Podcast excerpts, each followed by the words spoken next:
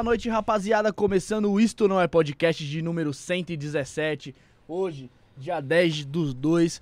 Antes de desejar as boas-vindas para o nosso convidado, quero agradecer aqui o Maicão, a Sarinha, ao Fefe que tá aqui, Ok. o Voz de Galinha, o Voz de Galinha Upgrade, mais conhecido como Wesley e o William, estão aqui com a gente também. Todo mundo já que acompanha. Mandar um abraço especial para o Rafinha que está em casa, Tá em casa. Suelen e minha esposa Larissa, correto? É isso. É, antes de apresentar o convidado, vamos falar dos nossos colaboradores. Josiel, viu?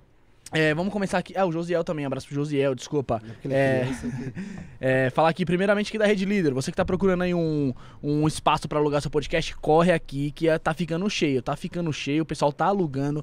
Preço acessível, Sarinha. Você quer fazer seu podcast, quer fazer sua vinheta, é, quer gravar seu audiovisual?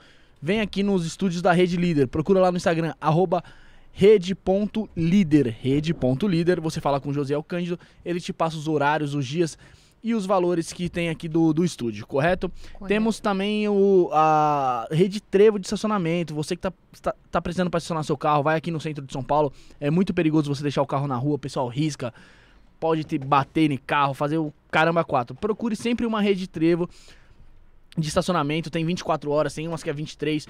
Meu, é acessível, qualidade. O pessoal lá cuida do seu carro como se fosse deles, correto, Sara? Correto. Tem sempre uma rede, rede Trevo pertinho de. Você. Temos também a Biovida Saúde. A Biovida aí, você que tá precisando de um plano de saúde, tá precisando de um atendimento bom, que, meu, tá tendo gripe, tá tendo coronavírus, variante, tudo quanto é jeito.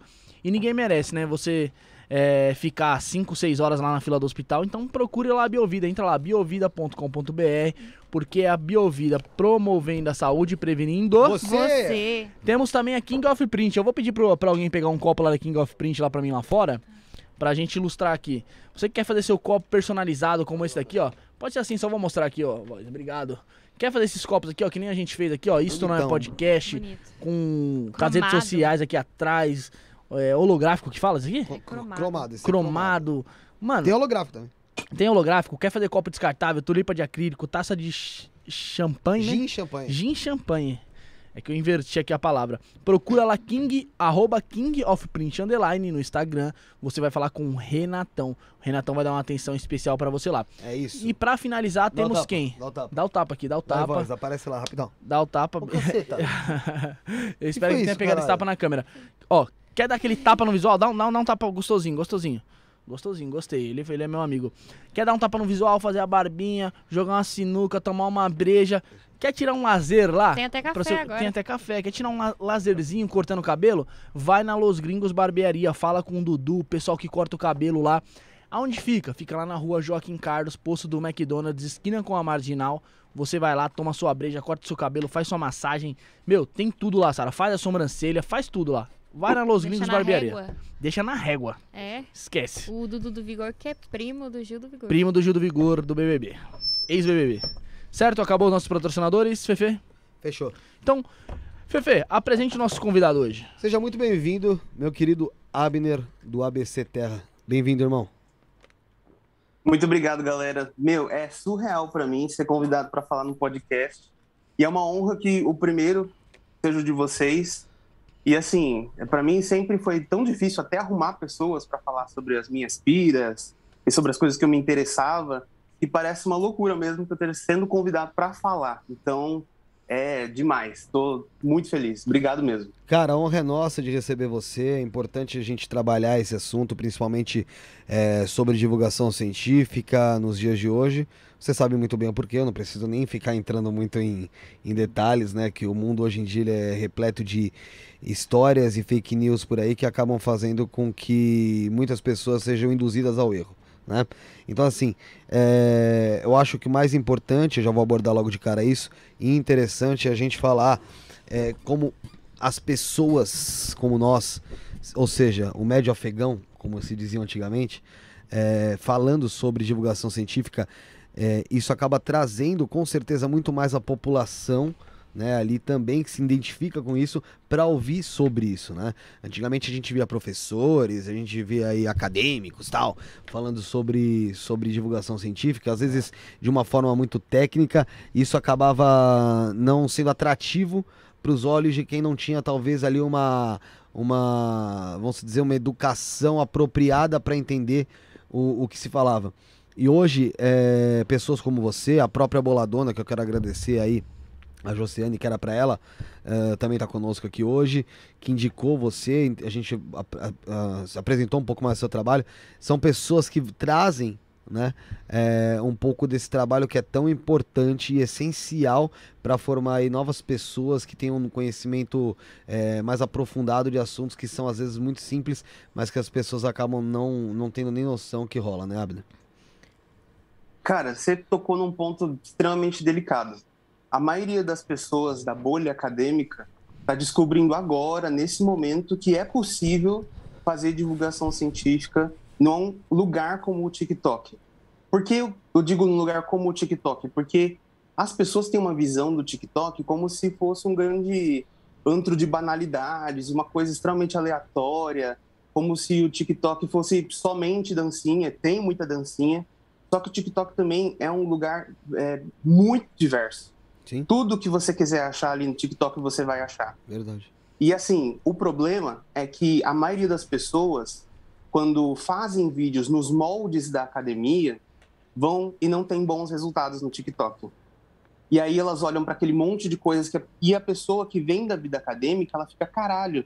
Eu tô estudando esse monte de coisa, eu tô me aprofundando, tô me ralando aqui e tô perdendo para uma menina que faz a mesma dancinha um milhão de vezes, entendeu?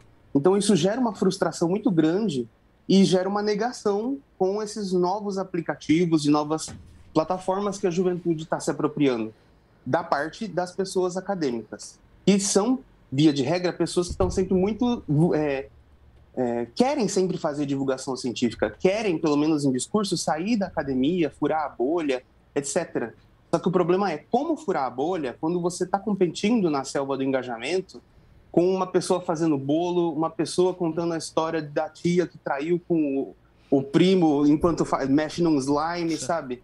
É assim, o universo é tão amplo de, de conteúdo, como, como a ciência vai encontrar um lugar? Eu acho que é a Ali. linguagem, né? A linguagem ela tem que ser adequada para esse tipo de público. Porque o pessoal tá ali, a maioria, não, não todo mundo, mas a maioria tá ali para procurar realmente um conteúdo fútil. Entendeu? Dança. Então acho que a linguagem é muito importante, sabe? Para você poder atrair até do menor ao maior. Sim, a linguagem, ela é fundamental. Sem a linguagem, sem a sem se, se né, você tá no TikTok, então você não vai falar portanto, entretanto, assim, você até pode, sabe, mas se você não se identificar, se a pessoa que tá te vendo não se identificar minimamente com você, você vai ser passado nos primeiros três minutos, de- de, nos primeiros três segundos de vídeo. Então, assim, eu acho que é, mais importante do que, de repente, até a linguagem é a intencionalidade. Eu não acho que as pessoas estão lá procurando futilidades. Elas querem se distrair. As pessoas estão comendo pão que o diabo amassou. Elas chegam cansadas, torturadas do trabalho, ou então ficam frustradas o dia inteiro em casa por não ter um trabalho e não estar conseguindo comer direito. E elas querem acessar alguma coisa que tire elas desse universo de, de, de, de tristeza, de frustração, porque o, isso, a psicologia popular influencia muito o tipo de conteúdo que as pessoas estão consumindo.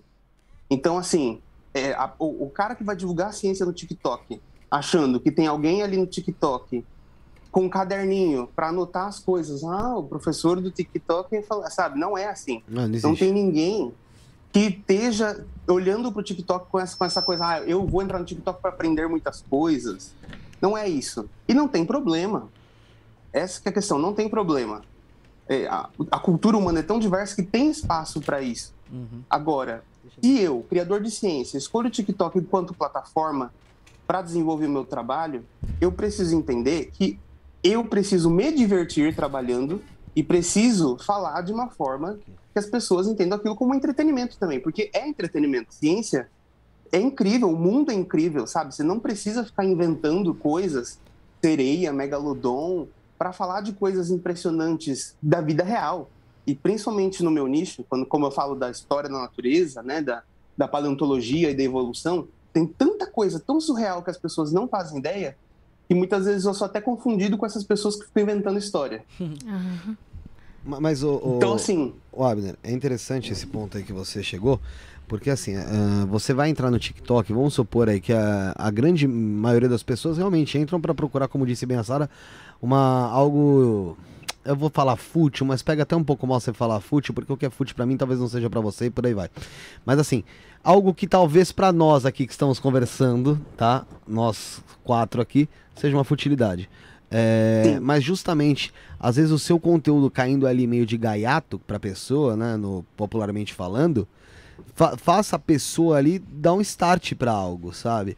Porque assim, velho, é, muito poucas pessoas se mantém sendo aquela mesma coisa sempre. A, a, o ser humano, por si só, ele tem ânsia por novidade. Né? Então, quando ele descobre talvez algo diferente, algo no, no, qual ele tá dentro, ele vive, que é, por exemplo, o nosso planeta, isso talvez acaba meu, trazendo ali para a pessoa uma, um amor, uma paixão por saber um pouco mais sobre isso. E, e por exemplo, a gente recebeu aqui o Matheus Silva, que é do Fisicando, ele tem uma, um Instagram Fisicando e tal. E ele é um cara que ele não é um astrônomo, nada, ele é um divulgador científico, cara, que se apaixonou com esse tipo de, de tema, com esse tipo de entrada, cara. Você entende? Uhum. E é um cara que, meu, tem uma, uma origem humilde, até hoje mora ali na Zona Leste de São Paulo. É... Tem poucos recursos, né, mano? É, poucos recursos, ganhou ali um telescópio. Na verdade, poderia estar o quê, cara? Entrando na mesma ali, cara, de fazer dancinha. Não tô dizendo que quem faz dancinha tá seja um bosta, certo, porque, é. meu, na boa, se você vingou nisso aí, mete bala. Mas não, uhum. cara, tá ali é, de, dedicando a vida para isso, para divulgar, para ensinar. Principalmente você ensina. É que às vezes acaba, vocês acabam não tendo meio que um pouco da noção do quanto é importante o trabalho de vocês, justamente pelo fato de vocês às vezes estarem ensinando, cara, algo que na escola mesmo Sim. a pessoa não consegue prestar atenção, porque justamente é. entra naquilo que novamente a Sara falou, da linguagem. Na escola é uhum. muito difícil hoje você ter um professor no qual tem uma linguagem ali, é, vamos dizer, que se encaixe com o jovem, né? É, e tipo assim, no TikTok, por exemplo, quando eu vejo algum tipo de assunto que eu só me recordo que eu aprendi na escola, mas que naquela época não foi tão interessante para mim, eu acabo tendo uma sede muito grande de entrar no perfil da pessoa e começar a caçar vídeo para poder aprender cada vez mais, uhum. entendeu? E eu acho muito legal aquela ferramenta de você poder responder o vídeo no comentário, porque você vai poder trazer a dúvida de uma pessoa que na verdade pode ser de diversas entendeu? Então, sim, eu acho que é uma ferramenta muito importante, não só para dancinha, claro. mas também para poder trazer assuntos que às vezes a gente não conseguiu aproveitar na escola. Essa é a magia do TikTok. É o universo em um minuto, ou em três minutos, ou agora, mais recentemente, em até cinco minutos. Mas, é, eu acho que. Por que, que eu não gosto de dizer que, que os outros vídeos do TikTok são fúteis e o meu é importante? para alguém o meu vídeo pode ser absolutamente fútil. Uhum. Ué, para que, que eu vou querer saber quais são os ancestrais dos mamíferos que viveram antes dos dinossauros? Qual é a pertinência e relevância disso no meu dia a dia? Pode ser que não tenha nenhuma, mas pode ser que tenha também. Eu não preciso fazer vídeo para toda e qualquer pessoa. Seria uma arrogância muito grande da minha parte falar eu quero fazer um vídeo que todos os seres humanos vão se interessar. Não, eu sei que eu tenho meu público. E eu sei que eu posso conquistar um público que nunca imaginou que os, os mamíferos ancestrais dos, dos, aliás, os mamíferos primitivos ancestrais dos mamíferos modernos seriam tão interessantes ou que eles existiam e como vocês falaram, isso pode ser uma porta de entrada para uma vida que foi mudada porque a pessoa viu um vídeo que uhum. nunca tinha visto antes. Agora, por que, que eu não gosto de dizer que os outros vídeos são fúteis? Pode ser que uma pessoa que esteja muito mal, ela realmente, a existência dela seja severamente aliviada por um vídeo de comédia, por alguém que faça ela se sentir bem, hum. sabe? Eu acho que é, o TikTok cria comunidades assim de pessoas que se sentem próximas dos criadores. Então, de certa forma, na pandemia, isso se aprofundou. Cresceu As bastante. pessoas, né? elas, elas têm os criadores Sim. que elas amam, assim, elas se sentem, sabe? Tipo, quando você fala com elas, elas, caraca, ele me respondeu, ele Venera tá ali, falando né? comigo. E no TikTok, os comentários são os melhores possíveis. Tipo, só muito comentário, muito comentário positivo, eu percebo. Você não sofre tanto hate. Então, então assim... eu acho que, mas eu acho que deve ser por conta do seu nicho. Hoje em dia, o, o TikTok, todo mundo fala do, principalmente dessa parte dos comentários, que as pessoas acabam sendo um pouco mais cruéis, sabe? Aham. Uhum. É, pode ser que a minha, o meu caso seja bem diferente da maioria dos casos, né? sim. né? Eu, eu recebo, sim, vários comentários é, ruins, negativos, mas eu acho que, assim, na amostra inteira, eles são poucos. Uhum. Sabe? Eu não, não imaginava nunca que eu teria tantos, tantos comentários positivos, principalmente porque a gente vive numa sociedade conservadora uhum. e, e que a evolução é extremamente política. Falar de evolução é muito político. Assim, num nível até político, eu digo além de partidário, não é tão partidário assim, mas é, é político porque isso mexe com a existência das pessoas. As pessoas, elas se sentem incomodadas, por exemplo, de reconhecer o parentesco delas com os animais. É, e tipo assim, por exemplo, no meu caso, eu sou de família cristã e tipo, todo mundo acredita, não acredita nessa nessa sabe, na teoria do Big Bang, ou, tipo, da onde que a gente veio, a gente veio dos macacos, todo esse negócio. Então, tipo assim, eu, por exemplo, na escola, já me sentia muito confundida, sabe? No que que eu tenho que acreditar, no que meu pai tá me falando, ou que a escola tá me pregando, sabe? Atrapalhava um pouco, então. É, entendeu? Então, tipo assim, é uma coisa que sempre me dividiu muito, sabe? E que, e que faz parte da evolução também. Porque se você for puxar lá atrás, é, até dentro, vamos, vamos dizer bem aí, ó, as pinturas que existiam em cavernas, as pinturas. Tinham ali. Muita gente fala até sobre Alien, né, o, o Abner, em relação a isso. Uhum. Porque tinham, tinham ali era, eram círculos, é, pintura rupestre. Uhum. Né? Tinham círculos, tal, tal, tal. Mas na verdade, Figuras, verdadeira, né? se você for é, se adentrar um pouco mais sobre a pintura medieval, bibibi, bababó, sobre esse tipo de assunto, vão ver que na verdade já existiam ali livros ou papos tal de um ser que viria dos céus para para salvar toda, todo mundo tal. Então, assim, era ali a representação daquilo. O problema é que ninguém sabia, sabia como ia ser. Então você fazia redondinho com alguém como se fosse dentro, o outro era só uma luz. Né? Então, assim, é, aí já entra a parte da religião. Então a gente é, a parte da evolução é também falar sobre a própria evolução. Muita gente não não admite, não aceita, cara. Eu vejo gente que não aceita. Eu vejo gente que ofende. Ah, se você veio do macaco, eu não vim, vá merda, tá ligado? Já uhum, vi. Uhum. Papo desse naipe. Não, e assim, cara, isso não é nada banal. Isso não é nada banal. E eu tenho que ser muito sensível, tanto nos vídeos quanto nos, nos comentários, porque eu sei que tem muitas pessoas que, que realmente se incomodam com o fato de, de a evolução ser praticamente um, um, um consenso científico assim que eu não quero dizer isso, mas meio que balança as crenças fundamentais uhum. do cristianismo, principalmente Sim. a respeito da criação. Uhum. E, e, por que, que a criação é tão delicada dentro dessa, dessa mitologia? Porque é na criação que está o sentido da nossa vida. Uhum. Muda completamente o sentido da vida de um ser humano, imaginando que ele está num universo que foi criado para abrigá-lo, ele está num universo em que um criador bondoso fez ele, tem um futuro para ele além da morte. E a ciência, ela não tem os recursos para responder essas perguntas. É, sabe, é, acreditar na evolução não significa ter que ser ateu ou não ter fé. Essa que é a grande sacada. Uhum. Agora, o que a ciência, na sua investigação nos últimos 200 anos, tem percebido é que isso não tem nada a ver com a história do nosso planeta e a história da Terra.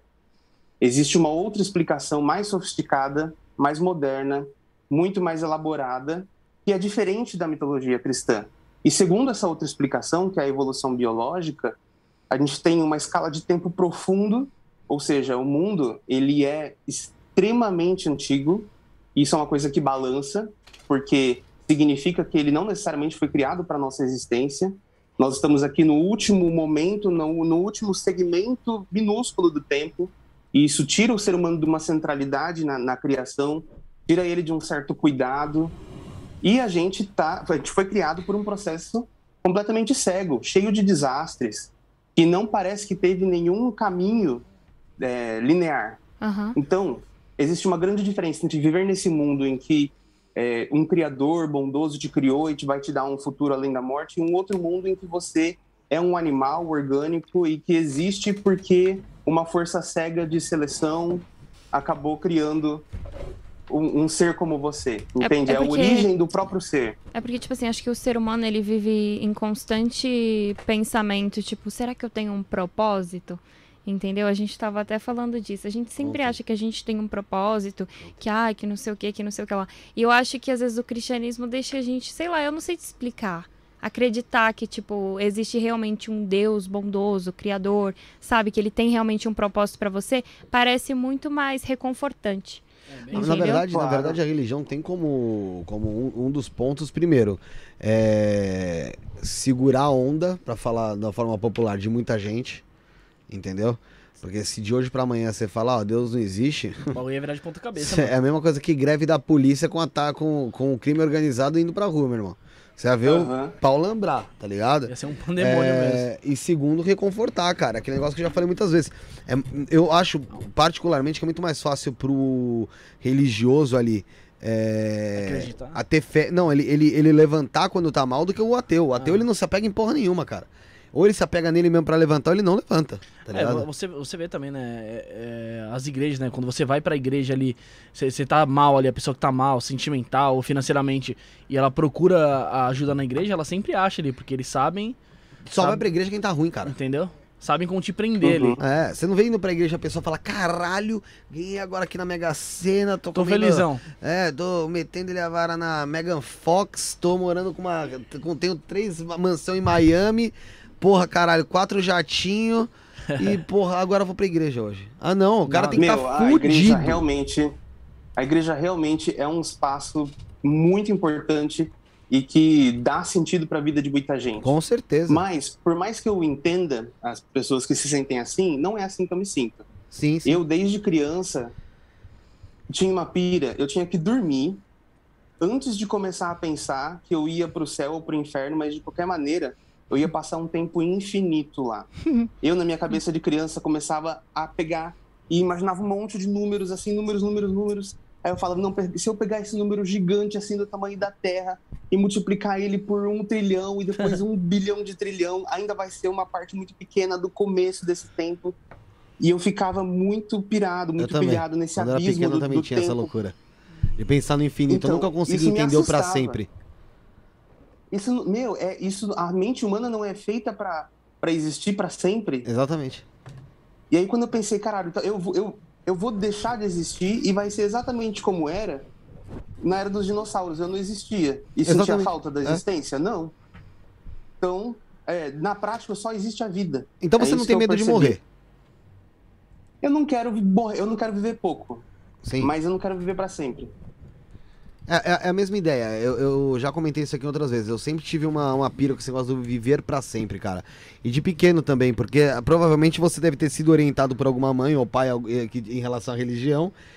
De que você vai viver pra Sim. sempre ao lado de Cristo, tal, tal, tal. Ou senão você vai viver pra sempre queimando no inferno. Meu maior medo era ficar esse pra sempre lá só de branco cantando. eu achava isso uma chatice, entendeu? Sério mesmo? Assim, mas eu, eu não quero ser desrespeitoso, mas eu como criança, que já não gostava muito de, de habitar a igreja e tal, falava, caralho, se for isso o céu, pra que Chato, que eu nasci, sabe? Era Chatão, melhor né? ter ficado... É, eu também, eu tinha essa ideia. E o viver pra sempre eu nunca consegui, mano. Era uma coisa que me dava uma agonia. Uma agonia, cara. Eu ficava pensando no pra sempre ali. E caralho, tipo, tá, pra sempre como, porra?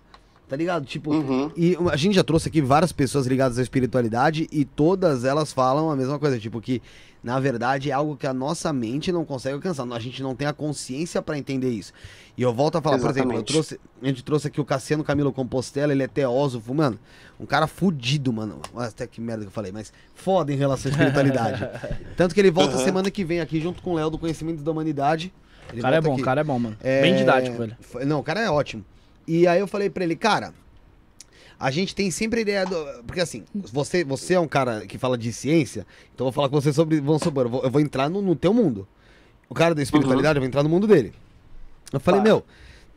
meu, da onde que surgiu Deus, cara? Tudo surgiu de Deus. E Deus surgiu da onde? Uhum. E aí ele falou, velho, ele falou, cara, essa questão de de onde surgiu Deus é sempre muito colocada. Só que a nossa consciência não tem como alcançar ainda isso. Mas porque nós, o ser humano, criou o, o tempo, o início, meio e fim. Pra Deus não Exato. existe isso. Então, assim, Deus não é que alguém criou ele, Deus surgiu. A gente não tem consciência pra entender como é o surgimento de algo da maneira que foi Deus, sabe? E tipo, cara. é- Esse é o tipo de coisa que é feita pra não ser respondida. Exatamente. É, é. É pra nossa consciência realmente não alcançar. Aí a gente fica ali pensando, pensando, pensando, pensando, e, cara, fala, velho, na boa, isso sim é uma pergunta sem resposta, tá não, ligado? mas eu acho, eu acho melhor alguém que fala isso do que alguém que chega em você e fala que você tá blasfemando, já que você tá perguntando da onde que Deus surgiu. Sim, é óbvio, você Entendeu? quer. Quantas questionar é necessário, isso? velho. entendeu? Totalmente. Entendeu? Mas esse é o paradoxo da complexidade. É que. Porque muitas vezes a, o argumento do, do criacionismo, e aí eu depois quero falar que existem vários tipos de criacionismo. Ótimo. Não é porque você aceita a evolução que você nega Deus, e vice-versa, tá? Então, assim, é, muitas vezes as pessoas que estão no argumento criacionista falam: cara, olha o olho humano, olha os órgãos, olha toda a complexidade dos ecossistemas. É impossível que essa complexidade tenha surgido, olha só o argumento. É impossível que exista algo tão complexo sem que um criador seja necessário. Sim. E aí, beleza, você então, para resolver esse problema da complexidade, coloca Deus no lugar. Mas Deus é infinitamente mais complexo do que a própria natureza. E a existência dele não deixa de ser um problema. Então, quando você coloca Deus para resolver o problema da complexidade, você agrava ele. Porque Deus é ainda mais complexo. Muito e por esse, por esse raciocínio, ele precisa mais do que um criador, de um criador para criá-lo, do que a própria natureza. Então, teoricamente, teria que ter um Deus do Deus, do Deus, do Deus, do Deus. E a era não ser uma- que você assuma que em uma- algum momento Uma algo fila de complexo deuses. possa existir, exatamente. A não ser que se assume que em algum momento algo complexo possa existir sem a necessidade de um criador. Dá para entender? Sim, Sim. sim. E aí a maioria das pessoas para nesse primeiro Deus. Acho que em poucas religiões, eu não conheço nenhuma, vai muito, muito, muito além. Mas eu paro um pouco antes. Eu paro na natureza. Eu acho que a natureza, ela pode sim, e tem sinais de que ela existe sem um criador, sem uma intencionalidade. É, interessante. O, vamos, vamos, enten- vamos entrar um pouco agora na parte da- do início da, da porra toda. Senão a gente vai ficar na parte de espiritualidade, que não é teu, o teu nicho, a gente passou um pouco por isso. É, fala, Bruno, você, quer, você Tem pergunta aqui já. manda uma perguntinha então do Ó, pessoal. o pessoal que tá, tá acompanhando a gente Orienta eles, orienta o povinho. Se inscreve no canal, no, pra você mandar sua pergunta, se inscreva no canal, tá? Deixa seu like, compartilha. Pra mandar sua pergunta é super fácil, somente se inscrever. Todas as nossas redes sociais estão na descrição, grupo de Telegram, grupo de WhatsApp. Entra lá na descrição, tem os links. Quer ajudar o canal? Pix. Isto não é podcast, arroba gmail.com. Beneficiário Rafael Alves de Lima. Manda qualquer valor lá que você manda sua pergunta também. E também tem um superchat que você pode clicar aí no cifrãozinho e mandar sua pergunta, fique em destaque. É, já deixar um abraço especial aqui pra Poli, pra, pra, pra Fabi, o Vitor Melo comentando aqui também. É, tem uma pergunta aqui do comando. Tem- temos, temos duas perguntas. Eu vou ler a primeira do comando aqui. Primeiro? É, o primeiro. Primeiro comando? Não, pô, tá louco. é o nome do canal, Comando. É, ele fala assim, ó. é, existia muito dinossauro grande por todo lado do planeta? Ou era só mais dinossauros pequenos e os grandes apareciam com frequência mais rara? É, você tem que perceber que quando você fala da era dos dinossauros, está falando de uma vastidão de tempo. Está falando de 180 milhões de anos, tá? Então, assim, não tem um planeta Terra só. A gente começa a era dos dinossauros com a Pangeia já estabelecida. Ela começa uns 40 milhões de anos a se agrupar. É, antes do começo da era dos dinossauros, do início do Triássico, 252 milhões de anos atrás. E aí você tem uma série de processos de diversificação e extinção, diversificação e extinção. Então, você tem momentos em que muito provavelmente os ecossistemas eram dominados por animais pequenos, e aí esses animais pequenos acabaram ocupando os nichos que os animais grandes eh, ocupavam, principalmente nas primeiras fases do Triássico. O Triássico, pelo menos até o meio dele, tem uma história de substituição de faunas. Primeiro, é, sobrevivem lá da extinção do Permiano os, os sinapsídeos de sinodontes, que são é, ancestrais dos mamíferos, e eles se tornam praticamente o animal mais comum do mundo inteiro. E aí, como você tinha a Pangeia, a distribuição era um pouco mais homogênea, apesar da parte sul da Pangeia ser bem mais fria. E aí, depois deles, vem os rincossauros, aí depois deles começam os crocodilos, mas depois dos crocodilos sabe, é, é cada, em cada um desses eventos de extinção, é, um grupo diferente se diversifica e ocupa a maioria dos nichos. Só que o Triássico termina com os dinossauros sendo o grupo mais dominante, só que ainda não gigante.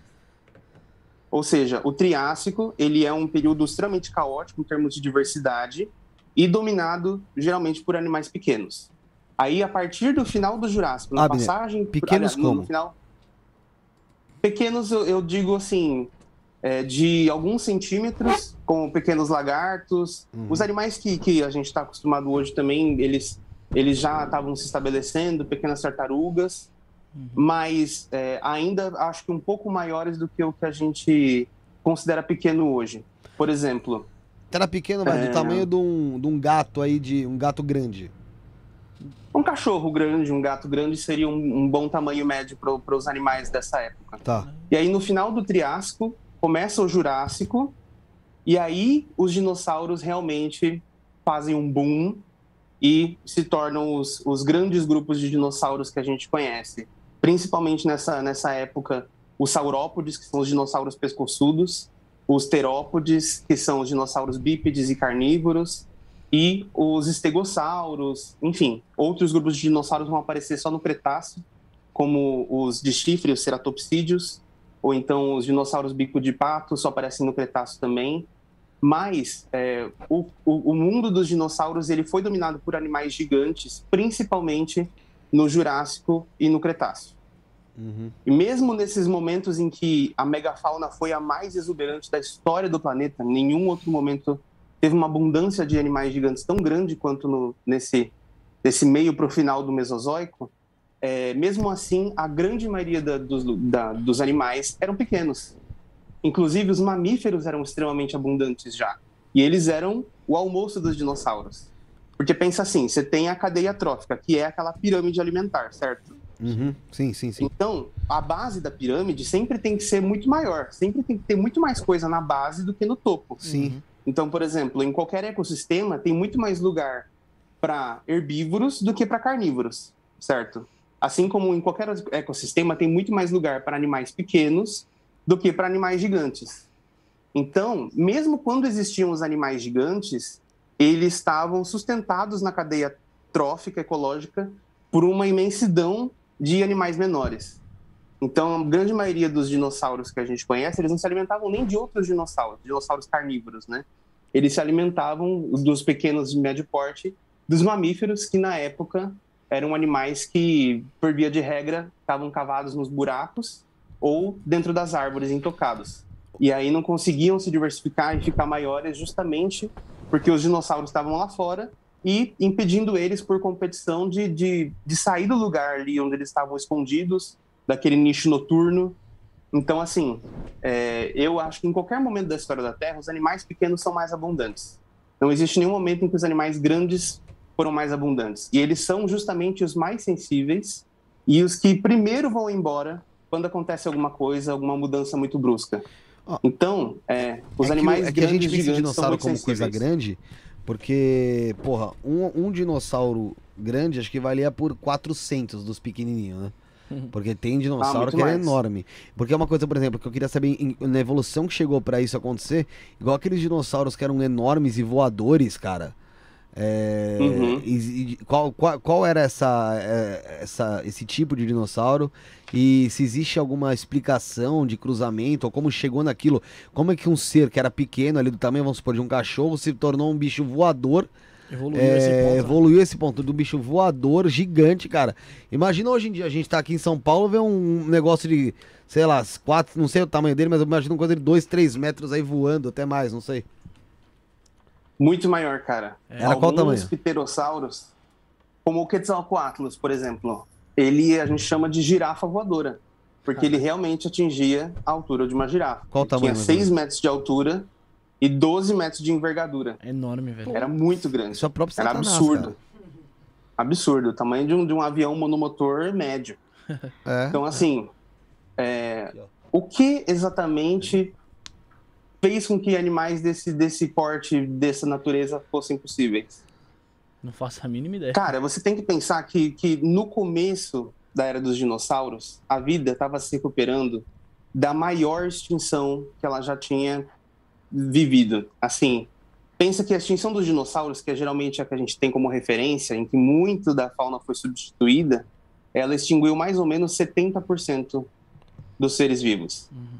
Essa extinção que eu estou falando que é da passagem da, da, da, vida mais arcaica, digamos assim, que não é nem um pouco menos interessante do que os dinossauros, mas é uma fauna que as pessoas conhecem menos, que é a fauna do Paleozoico, ela termina com um evento de extinção tão profundo que a Terra, ela praticamente, os animais quase não conseguiram.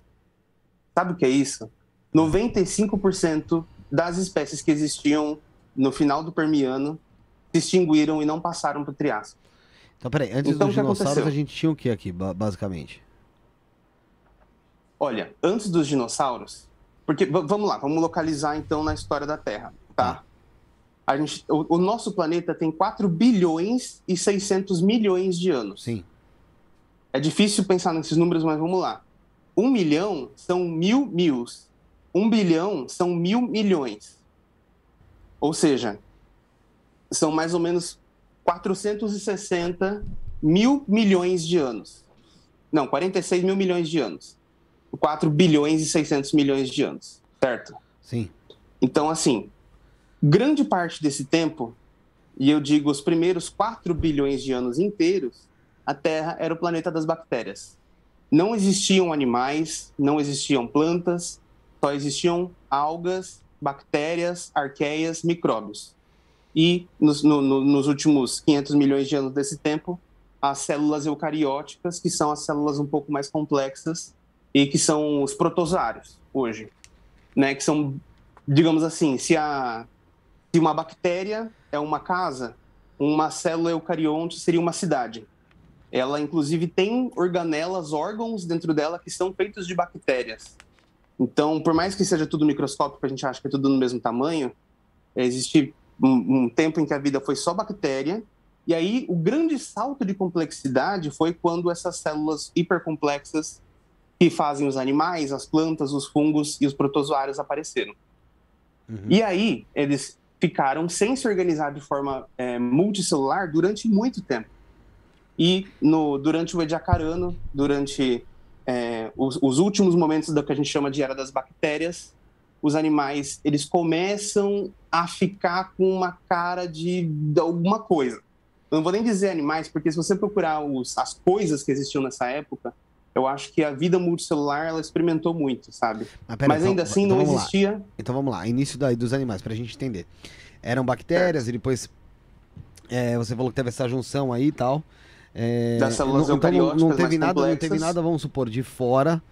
É, vamos dizer aí, um impacto de alguma coisa que veio de fora, que fez esses, essas células aí se juntarem com outras que vieram de fora para se tornarem animais e aí as coisas começaram a acontecer. Então partiu tudo ali da. Começou tudo nas bactérias mesmo que foram, foram evoluindo. Sim, mas olha só, elas não tiveram nenhuma pressa de produzir qualquer coisa mais complexa ou mais sofisticada do que elas. Elas só sobreviviam. Não, não é como se a vida tivesse alguma vontade, alguma vocação de produzir complexidade. As bactérias funcionam muito bem e ainda são a forma de vida mais dominante da Terra. A vida multicelular, como nós, como as plantas, como praticamente tudo que a gente imagina quando a gente pensa em vida, é muito sensível, extremamente sensível. E ela só conseguiu aparecer quando uma série de gatilhos ambientais propiciou esse, esse ambiente. Então, por exemplo, no começo da história da Terra, o céu não era azul. Os mares, eles não tinham a mesma química, porque não existia oxigênio disponível, gás, oxigênio diluído na água e na atmosfera. A atmosfera era nitrogênio, dióxido de carbono, um monte de amônia, um monte de compostos sulfúricos do- do- dos vulcões, que na época eram muito mais ativos, né? Quanto mais nova a Terra, Uhum. maior e eh, mais influente a atividade geológica. Uhum. Então, é, você tinha uma terra extremamente tóxica, você não conseguiria respirar, você morreria em alguns segundos durante grande parte da história da Terra. E a gente costuma achar que ela é um planeta benevolente, que ela foi feita para gente, quando na verdade essa Terra que a gente pode sobreviver e respirar e ser feliz é recente. É, por exemplo, foi quando a fotossíntese surgiu, quando a fotossíntese evoluiu, que o oceano ficou cheio de oxigênio e aí ele começou a vazar para a atmosfera, e aí isso mudou a química de um monte de coisas. Enfim, o clima foi mudando, tudo foi mudando de forma que a condição química da Terra mudou, e aí acho que para poder sobreviver, e não porque tinha alguma coisa em mente, sabia o que ia acontecer lá na frente, é, porque, por exemplo, eu vou dar um exemplo claro do que são esses gatilhos ambientais tem um momento da, da história da Terra em que já existem animais, só que eles são de corpo mole, ou seja, eles não têm esqueletos, eles são melecas. E é muito difícil de você identificar essas melecas no registro fóssil. Tipo minhoca? A gente chama. Não, muito antes de minhoca. Isso, a minhoca já é uma coisa extremamente sofisticada. É um, é um, Meleca mesmo. é um anelídeo. Você tem que pensar, tipo, numa meba. A Uma coisa bem Isso que eu ia mais falar, simples. morrer, velho. É uma, pensa numa meba grande, entendeu? é uma coisa Gigante, bem né? mais simples do que uma minhoca que tem segmentos, que tem órgãos e tal. Mas é uma coisa bem simples mesmo. Você está falando do início dos animais, da transição entre os micróbios e os animais, sabe? É, qualquer referência que a gente tem hoje tá errada. Porque são bichos muito mais fora do, do- do- da nossa imaginação do que qualquer coisa que, que existe. Mas aí o que acontece? A Terra ela passa por um momento de resfriamento, porque antes da vida o clima era muito mais instável. Ele aumentava, a temperatura diminuía com muito mais violência. Então, um- no final dessa era das bactérias, a gente tem um momento que chama Terra Bola de Neve, em que a Terra ela se congela totalmente até o Equador. Já pensou? A Terra inteira coberta de gelo. Congelada, pô. Isso é Então, era assim, do gelo? Mas, é, era do gelo? Por que, que aconteceu isso, sabe? Então, a era do gelo que a gente está acostumado a falar na mídia, ela aconteceu mais recentemente. Esse evento que eu estou falando é uma coisa muito mais intensa que aconteceu 800 milhões de anos atrás. A era do gelo que a gente fala é a era do gelo do Pleistoceno, que é de 2 milhões e 500 até 11 mil anos atrás, mais ou menos. Nossa. Ou seja, a gente está Recente falando de demais. outro evento. São, é, é tem uma era do gelo que é a era do gelo do filme, que é de 2 milhões de anos mais ou menos. E tem essa outra do gelo do início da história dos animais, que tem 800 milhões de anos. Essa foi mais, mais, mais agressiva, essa primeira?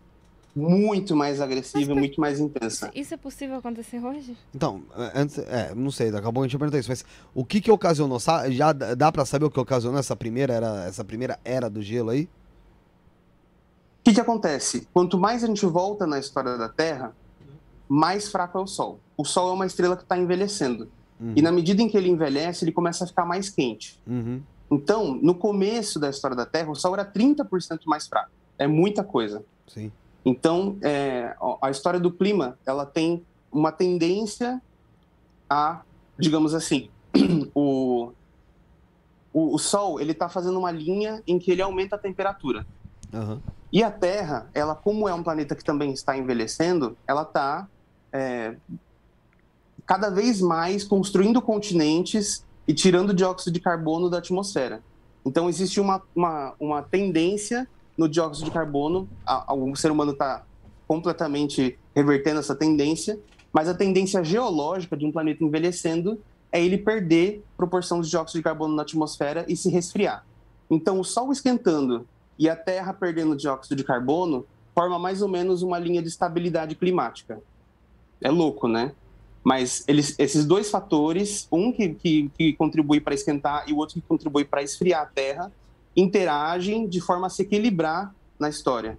E tem vários momentos em que esse equilíbrio é quebrado por qualquer razão, principalmente antes de ter um ciclo de carbono de curto prazo, como é o das florestas, porque a floresta, na medida em que ela cresce, ela assimila carbono, e aí quando ela se decompõe, ela ela, ela põe carbono na atmosfera. Então, o, o carbono hoje ele está estabilizado pela vida. Mas antes disso, as variações climáticas eram muito maior, muito maiores e muito mais dependentes da geologia do planeta. Então, muito provavelmente tem vários fatores que influenciaram nessa glaciação, mas é, tudo isso tem a ver com a vida não estar tão estabelecida, principalmente nos continentes, e o clima ter variações muito mais violentas. Mas o que aconteceu? Quando essa glaciação acabou, quando o cli- o clima foi gradualmente aumentando de temperatura, essas geleiras elas destruíram as rochas. Imagina, milhões de anos de, de- de camadas de quilômetros de gelo saindo e tirando pressão das rochas. As rochas do planeta inteiro estavam trituradas depois desse evento de glaciação. E aí, com as chuvas e com a água que era levada do próprio derretimento das geleiras, os oceanos tiveram um influxo de cálcio, por exemplo, muito grande. Então, no momento em que essa glaciação estava terminando, imagina todas essas geleiras derretendo e jogando um monte de pedra triturada no oceano e mudando a química dele. Sim. Então, nesse momento já existiam animais de corpo mole. E esses animais de corpo mole, eles não toleravam a mudança química desse, desse envenenamento por cálcio. E o que, que alguns animais começaram a fazer? Eles começaram a pegar esse cálcio que estava entrando no corpo deles e matando eles, e em vez de ser um veneno, alguma coisa na fisiologia deles fez com que eles começassem a secretar esse cálcio e criar carapaças. Foi assim que surgiu o esqueleto, com a vida se protegendo do envenenamento por cálcio Caralho. através da criação de carapaças de carbonato de cálcio. Só que aí que acontece? Esse cálcio ele é associado com carbono. Então, a vida ela já criou um, um- um mecanismo de feedback para poder se autorregular e a partir dali nunca mais o clima foi tão instável assim. Entendeu? Nossa, que Então. Tipo, é, as- a história da Terra está intimamente ligada com a história dos animais, que é a nossa história. Não é uma coisa que aconteceu num planeta alienígena, em outro lugar. É o nosso mundo. Tipo, é o mundo que a gente está respirando hoje, que foi produzido por esses eventos. É que tem o papinho né, a de gente- sopa, prim- sopa primordial, os caralho. Não sei se já, deve ter ouvido falar, né? Tem muita gente falando em relação Com à alienígena também, ou extraterrestre, que. Porque o pessoal fala, porra, é... e até é interessante você falar disso, que vou indo bastante na frente, pra depois a gente retornar. Mas falo, porra, por que, que se a gente veio dos macacos, por que, que tem que macaco ainda? né? Aí tem gente que fala, ah, mas teve um relacionamento sexual do alienígena com o macaco. Por isso que tá- só alguns aí vieram do. Nossa. Só, só, só alguns se tornaram humanos, mesmo. os outros continuaram Macacos. macacos, tá ligado? Aí, Nossa, eu já ouvi esse papo, daí. já, é, teve já esses papos aí. É, então, Uhum. deixa eu só perguntar, é possível ter uma era do gelo hoje em dia? Tá, eu vou- fazer, vou responder essa pergunta e depois eu vou voltar na questão do Felipe, porque eu acho que isso é legal de pensar. Mas definitivamente as pessoas precisam entender o que, o que que é uma era do gelo. Vamos lá. Glaciação, geologicamente falando, eu, por que, que eu estou com tanto cuidado para falar sobre isso? Porque algumas pessoas elas podem se utilizar desse discurso para falar que, o- que o aquecimento global é uma mentira ou que não tem fundamento. Não é esse o caso. Na verdade, isso só ajuda a fazer o caso do aquecimento global. Mas glaciação é qualquer momento em que a, tela- a Terra tem polos congelados. Ou Uhum. seja, a gente está numa era do gelo nesse momento. Ah, tá. E as eras do gelo não são necessariamente os momentos mais hóspitos da história da Terra. São geralmente momentos em que ela fica mais seca, mais fria, um monte de desertos, é, com, com chuvas variáveis e monções em muitos lugares. Então é um momento em que a vida dá uma sofrida. E a gente teve, desde esse, desse, dessa glaciação que eu falei, cinco eras do gelo. A gente está na quinta Uhum. certo? E aí, qual é a característica fundamental dessa nossa era do gelo? É que ela tem fases. Ela Sim. tem uma fase de glaciação intensa e ela tem uma fase de interglaciação, que é o que a gente está vivendo. Uhum. Essa glaciação, essa era do gelo que a gente está vivendo, ela começa 2 milhões e 500 milhões de anos atrás, no início do Pleistoceno. E aí a gente tem períodos de 100 mil a 300 mil anos de glaciação intensa, ou seja, que as camadas de gelo elas vão um pouco mais além do que elas vão hoje, e a Terra ela é bem mais seca e bem mais fria, que são interrompidos por 10 a 15 mil anos de um pequeno verão nessa era do gelo em que a Terra ela se torna mais quente e mais úmida, mas só por esse período de tempo de algumas dezenas de milhares de anos, só para voltar e ter mais um ciclo de glaciação intensa de 100, 200, 300 milhões de anos. E vai 300 seguindo, mil anos, e perdão. vai seguindo essa sequência até tudo acabar, é isso? Então, na verdade, ah, o clima na Terra é a coisa mais caótica Aham. que, que a gente pode parar aqui para conversar. Por quê? Porque tem momentos, tem interglaciações que duraram 8 mil anos, tem interglaciações que duraram 80 mil anos. Uhum. a nossa interglaciação ela dura mais ou menos já uns 12 mil anos. Ou seja, pode, poderia ser pelo ciclo que a gente estivesse já na, na, na beirada de um, de um novo ciclo de glaciação intensa, o que destruiria a humanidade como a gente conhece. Mas pode ser também que essa nossa é, interglaciação se estenda por mais 10 mil anos. E aí, nesse caso, a nossa geração não precisa chegar nem perto de se preocupar com isso. Mas eu tenho certeza que a ação do homem vai influenciar nisso muito além das, das questões geológicas do planeta. Eu acho que a partir do momento em que o ser humano aprende a manipular o carbono em escala planetária, entende o ciclo do carbono, do nitrogênio e do oxigênio, a gente desbloqueou a habilidade da geoengenharia. Faz sentido? Uhum. Então, a partir de agora, a gente não vai estar nunca mais vulnerável às questões climáticas, geológicas e da Terra. Eu acho que agora a, a humanidade vai amadurecer para entender o poder da geoengenharia e, de certa forma, terraformar a Terra. Se, se é que isso faz sentido. Ô, Abner, e falando já. Ele falou sobre o macaco lá que eu disse? Não. Não, aqui, fa- Ah, pode é, falar, perdão, pode falar. Só responder isso aí. A questão, a questão do, do ser humano é, não poder vir do macaco de jeito nenhum sem que um alienígena, alguma coisa muito estranha tenha se colocado ali no meio. Isso é puro antro- antropocentrismo. É a vontade do ser humano de ser especial, de, sabe, de ser alguma coisa fora do comum. Porque realmente é estranho a gente pensar que a nossa inteligência, que a nossa alma, que os nossos sentimentos, tudo, todo o universo que é o ser um ser humano, tem a partido de um animal. Mas acho que tem duas coisas aí. Uma delas é que a gente subestima muito a experiência de ser um animal. Eu acho que se a gente passasse um dia no corpo de um cachorro, a gente ia ver que é muito mais parecido do que a gente imagina com, com um ser humano, por exemplo. O a segunda é ser essa pra limpar a bunda ser só. humano- É. E a segunda é que essa vontade do ser humano de ser especial, ela precisa sempre sendo renovada, né? Primeiro, o Galileu já é, é, provou que a Terra não, não era o único, o único objeto que, que tinha uma órbita, ele sabia que Júpiter tinha luas orbitando ele, ou seja, a Terra já não era o centro de tudo. Copérnico já tinha falado isso antes, e isso sempre incomodou. Então, as pessoas elas vão querer arrumar essas desculpas sempre, entendeu? Ah, então, é, beleza, aconteceu a evolução, mas pelo menos os alienígenas vieram e aí a gente é especial por isso, sabe? Eu acho que falta uma certa humildade em reconhecer que nós somos animais como, como outros e que eles também têm as habilidades que nós temos. É, e o que a gente chama de inteligência, o nosso padrão de inteligência, na verdade é quão parecido com o ser humano um animal é. E eu acho que esse não é o único critério de inteligência para chegar à conclusão de que o ser humano, a inteligência humana não, não existiria se não fosse uma intervenção alienígena ou superior ou, ou sobrenatural. E, tipo assim, a gente se sente tão importante, mas, tipo, se você for analisar, cara, o tamanho das estrelas, entendeu? São imensas. O que é a Terra, o que somos nós, né? O que somos nós do lado da Terra.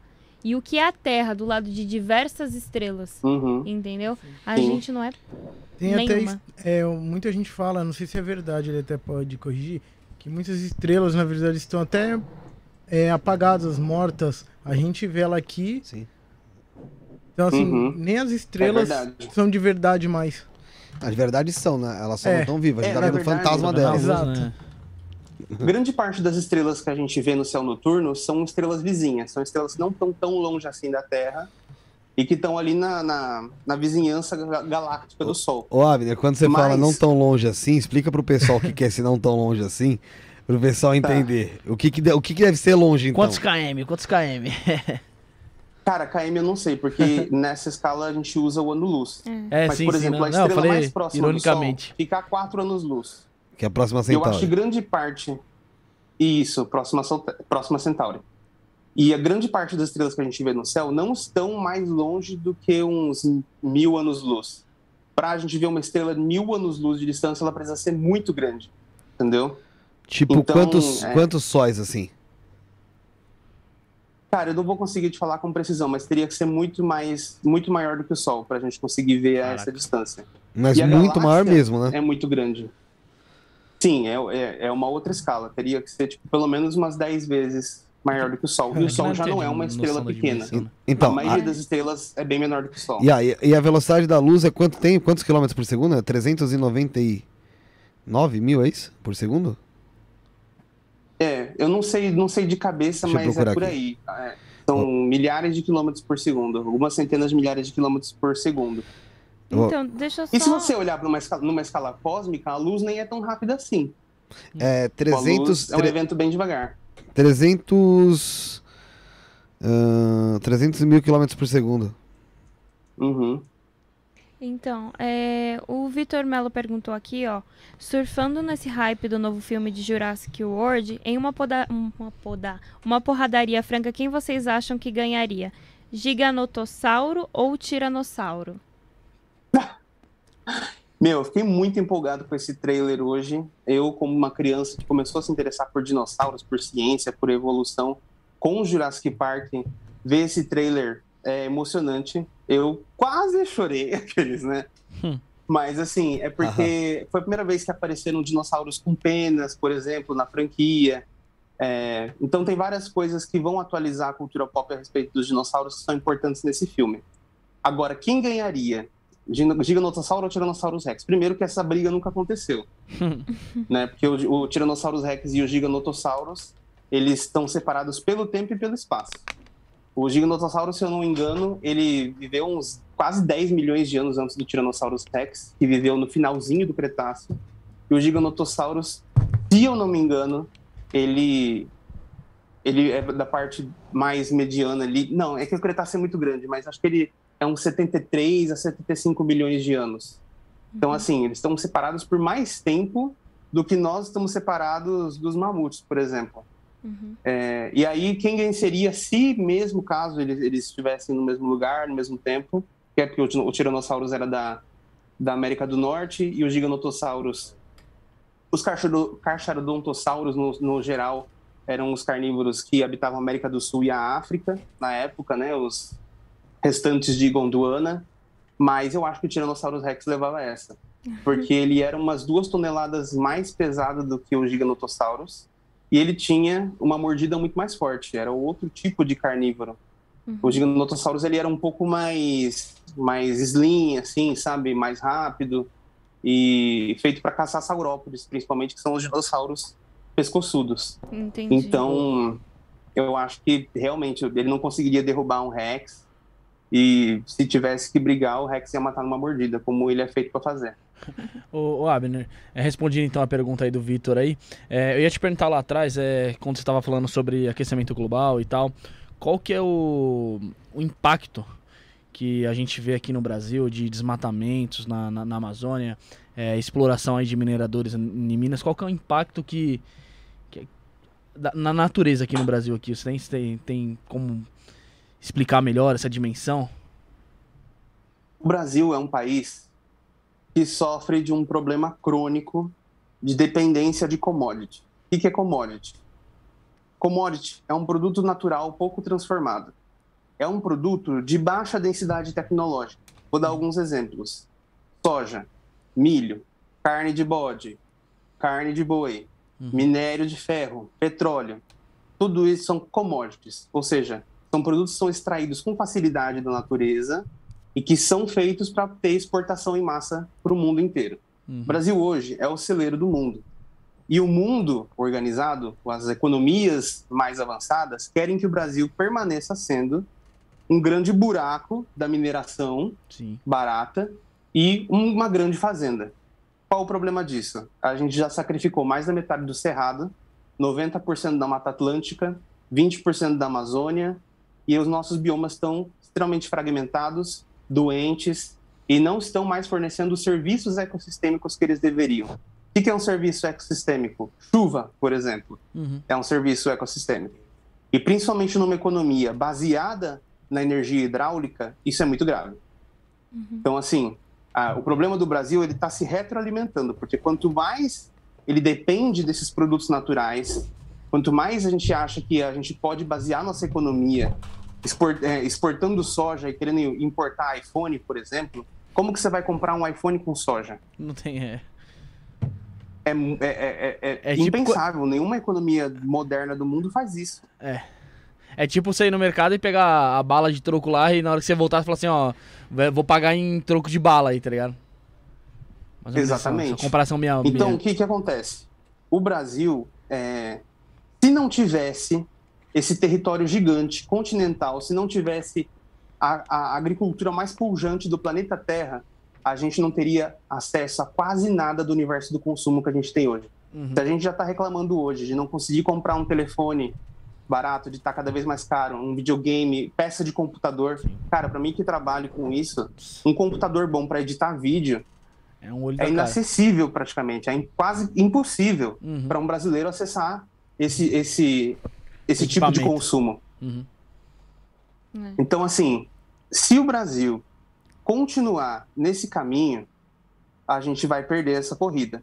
Porque a tecnologia está se sofisticando rapidamente e a gente está ficando para trás, porque a gente está se desindustrializando e tendo uma economia cada dia mais primitiva. Esse é o problema. e cada dia mais dependente da agricultura de extensão, que vai colapsar, porque não vai ter mais chuva. Por exemplo, esse ano, essa seca que foi influenciada pela Laninha, que é um evento global, mas que afeta a América do Sul, diminuindo a quantidade de chuvas, atrasando as chuvas e trazendo eventos muito muito fortes de pancadas, a gente está vendo. Né, tudo isso é previsto pela ciência, uhum. mas a agricultura esse ano sofreu uma queda de 8% na sua produção por um dano climático, que só vai se agravar. Então, assim, ou o Brasil começa a modernizar a sua agricultura, começa a usar melhor o seu solo, começa principalmente a reflorestar os pontos mais importantes de reflorestamento, ou a agricultura aqui, que é a base da nossa economia, é o que a gente escolheu para fazer nossa balança comercial, também vai colapsar. Uhum. E aí eu não gosto de fazer comparação com nenhum país, porque é, pode ser meio colonial, mas imagina que a gente vai estar tá dentre os países que não conseguem acessar um consumo de um dólar por dia. Só, só para dar uma, um exemplo aqui, é, só um adendo, a gente estava falando sobre a velocidade da luz, para o pessoal ter uma ideia do que é a velocidade da luz e a distância em relação a isso, para a gente sair da Terra e chegar em Marte é 3 minutos na velocidade da luz. 3 minutos? Tá? É, tá então, rápido. se você viajasse a velocidade da luz, em 3 minutos você estava em Marte. E uh, a velocidade da luz em uma hora, cara, para você ter uma noção, é 1 trilhão 79 bilhões 252 milhões 848 mil quilômetros por hora. É número pra caramba. Pouquinha coisa, né? Abner, você comentando não sobre... Dá nem pra, não dá nem pra pensar. A gente não tem é ideia do né? que é isso, a gente só consegue falar, mas não tem ideia do que é chegar nisso. Uhum. A, a, a, gente Mas olha só. Pode falar, pode falar. Uh, eu acho que isso pode levar a gente a achar que, nossa, nós somos insignificantes, nós somos pequenos, eu sou um lixo, eu sou um nada. Como pode fazer você pensar, caralho, nesse espaço todo, nessa imensidão toda, eu existo aqui, entendeu? Então, eu uso toda essa imensidão para me sentir não especial no sentido de, ah, eu tenho tudo porque as coisas foram feitas para mim. Não é isso. Eu sei que eu tenho que construir o sentido da minha vida. Mas eu falo, como a vida é rara. Olha só, é tantos lugares, um universo tão grande. Num, um, é, um, é um grande desperdício de espaço na cabeça de muita gente, né? E pode ser que muita gente realmente se sinta pequena, mas você pode se sentir imenso também, você pode se sentir especial. Porque você sabe que você é uma forma vi viva de um planeta vivo, que é uma coisa rara. A gente não olha para todo lugar e acha coisa viva. A gente nunca achou, em todos os lugares que a gente já procurou no universo, que a gente já conseguiu enxergar, outra forma de vida. Então, se alguma coisa, eu acho que isso pode fazer a gente se sentir, é, se não especial, pelo menos raro. É, ô Abner, ainda assim, só pra gente terminar aquele assunto que a gente tava falando sobre, sobre aqui o Brasil, aqui, desmatamento, essas paradas.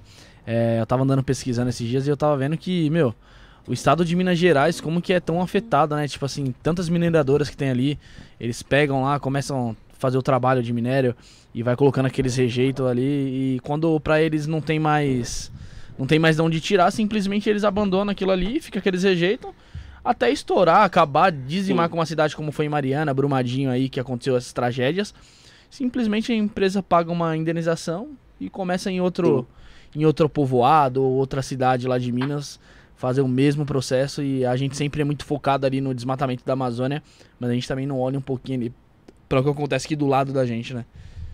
Totalmente. O problema de Minas Gerais é extremamente grave e as autoridades não estão olhando para isso porque a gente toma certas coisas como garantias.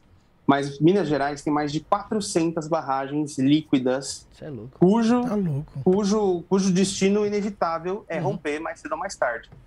Sim. E o pior é que existe ainda, é, que já existe hoje, uma tecnologia de rejeito seco. É assim, uso. você pega aquela lama do rejeito, uhum. que, que, é, que, é, completamente tóxica, Sim. e em vez de você jogar numa barragem que vai explodir a qualquer momento, Sim. seja daqui 10 ou daqui 100 anos, você compacta ela, tira a água e aí aquela parte mais só, mais, mais tóxica, seca, fica como se fosse um lodo, um, um craquelado assim. Uhum. É, fica, fica uma lama mesmo. É, deixa de ser uma lama e passa a ser um barro, entendeu? e aí mais faz compacto, uma né? montanha né? ali de rejeito, mas essa montanha, ela pode ser compactada também, uhum. sabe? Então assim, é, o impacto é muito menor. E essa montanha, por mais que ela esteja ocupando espaço e tal, ela não vai destruir a vida de ninguém futuramente. Não vai dizimar uma cidade, né? Então, é, não é como se fosse assim, ah, infelizmente a gente tem que armar um monte de, de, de, de barragens que são armadilhas Ah. na vida das pessoas, que vão matar todos os rios de Minas Gerais. Não é isso. É realmente é, falta de interesse em fazer as coisas da maneira A- certa. ô, Abner, mas na verdade, é esse jeito que você comentou que poderia ser feito, isso traz algum processo a custo-benefício maior para a empresa que está fazendo? Ah, com certeza é mais caro porque adiciona uma fase no processo, né? Sim. Agora, essas mineradoras, elas estão nadando em dinheiro ou elas estão quase falindo? Nada, nem Porque as Ah, dinheiro. mineradoras sem dúvida, brasileiras, as mineradoras brasileiras têm toda a condição econômica e financeira de financiar, inclusive, a reversão dessas barragens líquidas e o tratamento delas de conversão para uma barragem sólida. É interessante, você E fala eu que a gente não ouve em nenhum que lugar, né? isso é, é a- assim, a, a indenização mínima que as pessoas que perderam a vida, que tiveram a vida destruída por essas barragens, devia, devia ser exigido. É, então, a Poliana tá perguntando aqui nos comentários, é, no YouTube eu assisti uma vez em que diziam que antigamente existia a Titanoboa. Em, ela, em uma provável luta, ganharia do Tiranossauro Rex. Essa cobra existiu mesmo ou é lenta? Essa cobra existiu mesmo, e ela existiu num dos momentos em que a Terra estava mais calor. O que, a que é gente essa chama de cobra aí? máximo. Ela é uma cobra é, constritora, ou seja, ela não é uma cobra daquelas que, que tem o veneninho e tal. Não, não Aham. pense numa naja, pense numa, numa piton, pense numa jiboia. Ela Uhum. era dessa família, entendeu? É, se eu não me engano, é uma, a família do gênero boa. Mas é, a titanoboa, ela tinha provavelmente mais de 20 metros de comprimento, pesava algumas toneladas Que é isso? e é muito provavelmente o maior réptil que já andou na Terra. E agora, eu não sei se ela venceria do Tiranossauros. Talvez, mas acho que ambos poderiam perder nessa luta aí. É, acho que dá para os dois morrerem, tem que entendeu? botar no ringue, né? Agora- Tipo o Popó e o Whindersson. É muito, é muito interessante o que produziu essa, essa cobra gigante. Que foi um pico no, no calor. Então teve um momento, no máximo, terma, máximo termal, termal do, do- entre o Paleoceno e o, o Eoceno, em que a Terra ela ficou quase 10 graus mais quente. E Uhum. aí os pântanos ficaram muito mais comuns, as florestas ficaram muito mais comuns. E aí esses répteis, que são animais que dependem do calor do ambiente, eles puderam ficar tão grandes. Porque a temperatura do, do, do planeta regula o tamanho dos animais que dependem da temperatura externa. Então, em um planeta mais quente, é o único cenário em que uma cobra desse tamanho poderia existir. Entendi. É, não só a cobra, né? Eu também já ouvi falar que outros insetos também eram bem grandes, como barata, que era gigante. Isso também é verdade?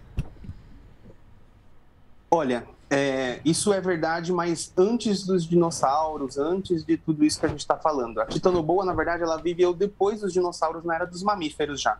Então, ela também não conviveu com o Tiranossauros rex.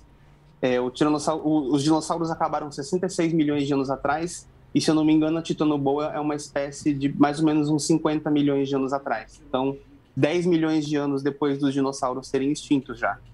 Por que, que os insetos eram tão grandes quando, é, quando foi isso? No Carbonífero. Durante o Carbonífero, duas coisas permitiram que os insetos fossem tão grandes. Isso, o Carbonífero é antes dos dinossauros, tá? É mais de 80 milhões de anos antes, na verdade. O primeiro fator é que o oxigênio na Terra era muito maior. Então, os insetos, como eles respiram? Eles não têm um pulmão que nem a gente.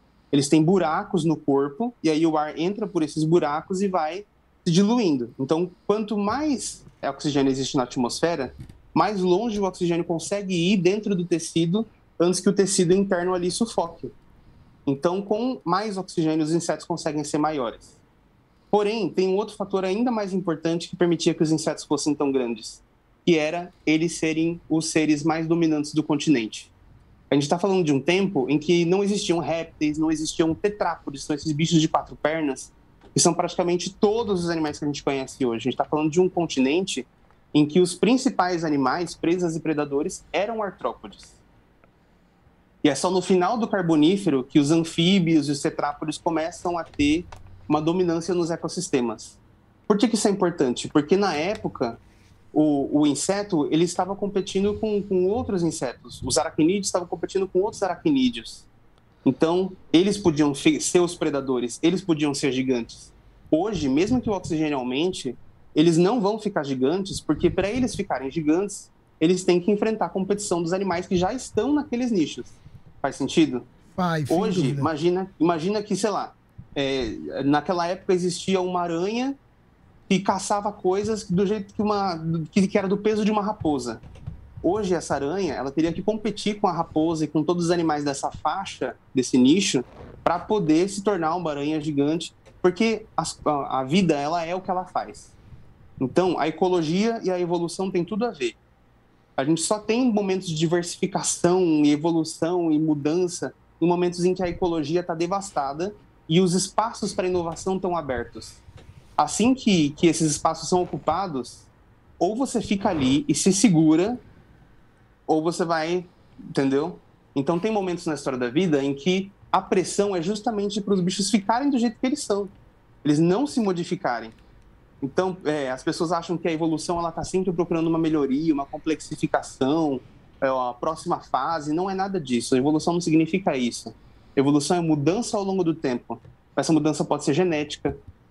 E às vezes as pessoas acham que os fósseis vivos eles são provas contra a evolução, né? Tipo, porra, esse bicho não evoluiu? Como assim esse peixe é o mesmo peixe faz 400 milhões de anos e todo o resto mudou? Ué, porque faz 400 milhões de anos que ele tá fazendo a mesma coisa. Pra ele tá e se bom. ele né? mudar, ele vai ser penalizado. Pra ele Faz tá bom. sentido? É aquele negócio de time que, tá, time que tá ganhando não se mexe, né? Perfeitamente. É exatamente isso. É isso. E a evolu... É porque a gente acha que nós somos o máximo, e aí que todos os animais estão tentando, correndo para chegar para ser o ser humano. Não estão. Não estão. Estão cagando A pra gente, é o que a gente é e a gente consegue ter sucesso, mas as coisas estão muito bem onde elas estão também e, e a adaptação vai vir em resposta a uma necessidade e Ô. não porque existe alguma tendência. Ô, ô, Abner, sobre a arqueologia, o pessoal diz que teve gigantes e que tem pegadas de gigantes por aí, tal, tal, tal. O que, que você acha sobre isso, cara? Cara, é, eu acho que isso não é levado a sério pela ciência. De verdade. Sério? Por exemplo, sério, é, eu já vi uns vídeos no TikTok que eram gigantes de pedra. Eu, quando a gente fala de gigantes, tem tipo o gigantinho, né? Que é tipo, sei lá, pessoas de, de 3 metros de altura. Então, já dá pra considerar um gigante, Uhum, con- sim. concorda? Concordo. Sim. E tem os gigantes, tipo, nossa, essa montanha na verdade era uma pessoa. Calma, né? Sim. Vamos lá. né? Eu acho que assim, uma montanha, uma pessoa do tamanho de uma montanha é, não é razoável, em nenhuma hipótese. Agora, uma, se, se a gente falar, ó, existia uma, uma espécie de ser humano que tinha 3 metros de altura, eu acho improvável, mas não impossível. Entendeu? Sim. Isso não tem, não existe nenhuma evidência científica hoje. O que a gente tem é um monte de hoax, que são basicamente fake news permanentes, assim, de, de fotos que são manipuladas, é, ou então vídeos que são produzidos, que acabam alimentando a imaginação das pessoas. Mas não é uma coisa que a ciência conhece e estuda e leva a sério e discute e debate. É, por exemplo, acho que o Neandertal era um pouco mais pesado do que o Homo sapiens. Ele era mais musculoso, ele podia ser um pouco mais baixo, mas o Homo sapiens ele é construído de uma forma um pouco mais leve do que o Neandertal. E o, o cérebro dele também é maior. Eu não sei se ele poderia ser considerado um gigante ou se de repente existiu uma variação do Neandertal que era mais alta. Uhum. Se de repente o Neandertal, que já era um cara mais, mais parrudo, assim, tivesse uma etnia que, que variasse assim muito, entendeu? Aí, aí sim, mas, dentro, mas isso não é um gigante, isso é um, é um Neandertal alto. Entende o que eu quero dizer? Uhum. Entendo, entendo. Não é um Depende gigante de quem no tá sentido enxergando também, mais né? mitológico. É, mais nesse sentido, né? Uhum, É, certeza. totalmente. Uma outra coisa também que eu tenho bastante dúvida é que o mar ele não foi completamente Estudado. estudado, descoberto, realmente era obrigado. Você acredita que possa haver animais que sejam tão antigos, é, que ainda não foram descobertos, ou que às vezes não Existe tem... papo de animal que dura não sei quanto tempo, É, cara, caralho. milhões de é anos. quase que imortal, velho, dos bichos. tá? É- e é tudo marítimo É, isso daí. porque eu não- também já ouvi uma história de que tem muitos animais marinhos que eles não vêm à superfície por conta da luz. Mesmo à noite, a luz para eles incomodaria muito. Então também não sei Uhum. se isso seria real. Hum. E, e é muito complexo a gente parar para pensar, porque realmente tem uma parte do mar que ela ainda não foi é, descoberta. Sim.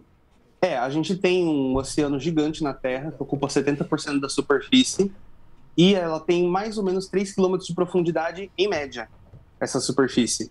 Então tem os pontos que são mais, mais é, principalmente ao redor dos continentes, que são as plataformas continentais que são mais rasas, em que a luz ainda chega no chão do oceano, e aí isso sustenta corais, isso sustenta ecossistemas de águas superficiais, rasas e quentes, geralmente, né?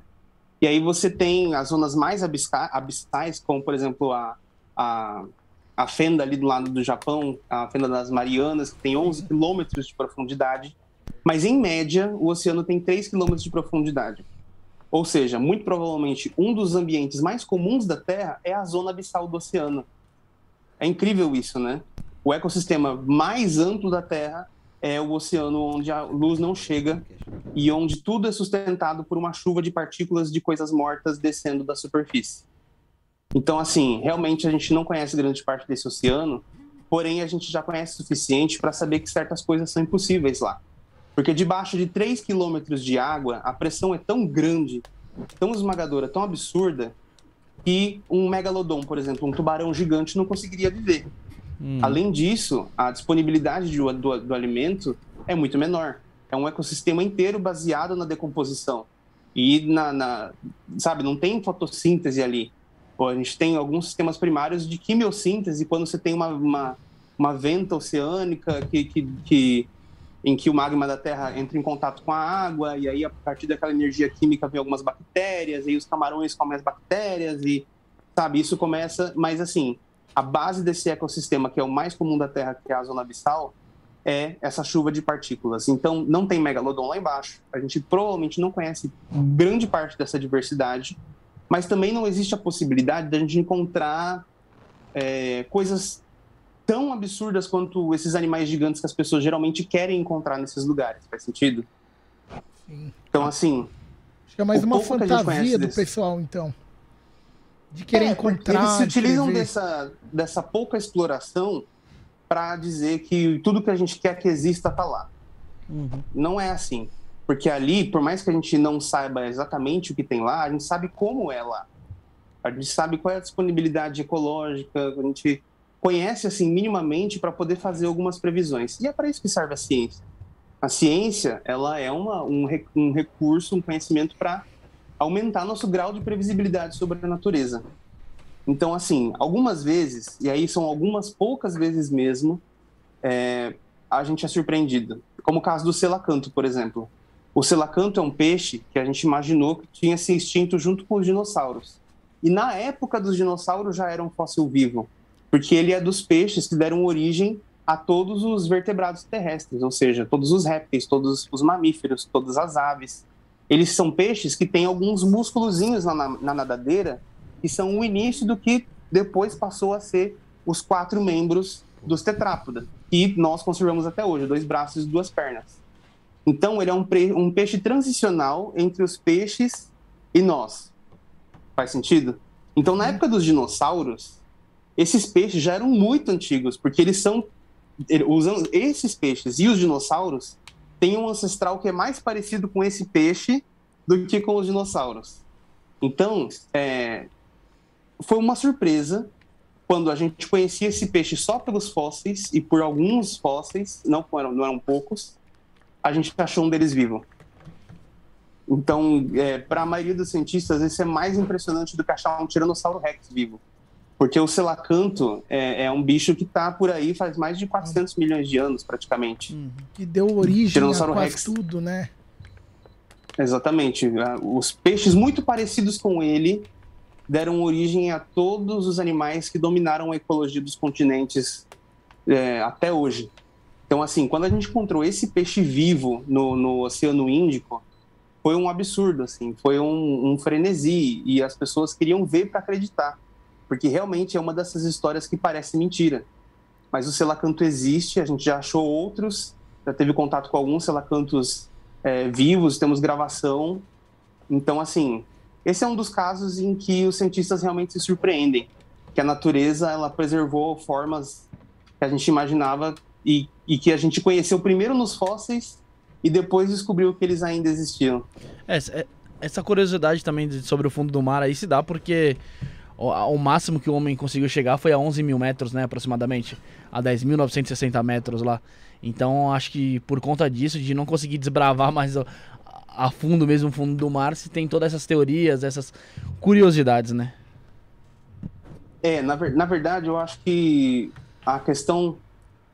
Eu não sei de, de- te dizer qual é o- a profundidade máxima que a gente já chegou, tá? Aham. Mas esses 11 mil metros é muito mais fundo do que a gente precisa ir para chegar num lugar bem fundo já. Sim, sim. E bem escuro. Porque a partir de um quilômetro a gente já praticamente sai da zona fótica, Uhum. que é onde a luz consegue penetrar em qualquer medida dentro da água, da coluna da água. Então, se a gente fala de uma média de 3 quilômetros de profundidade, a gente fala de pelo menos 2 quilômetros de escuro completo. Tudo bem aí? Tá tudo bem, Tudo- bem. Aqui, aqui a TV aqui Sumiu caiu. aqui. Mas já Mas já voltou. voltou, já voltou. Tá, tranquilo. Teve aqui dizer E é muito caro. É extremamente caro você fazer pesquisa no fundo do oceano.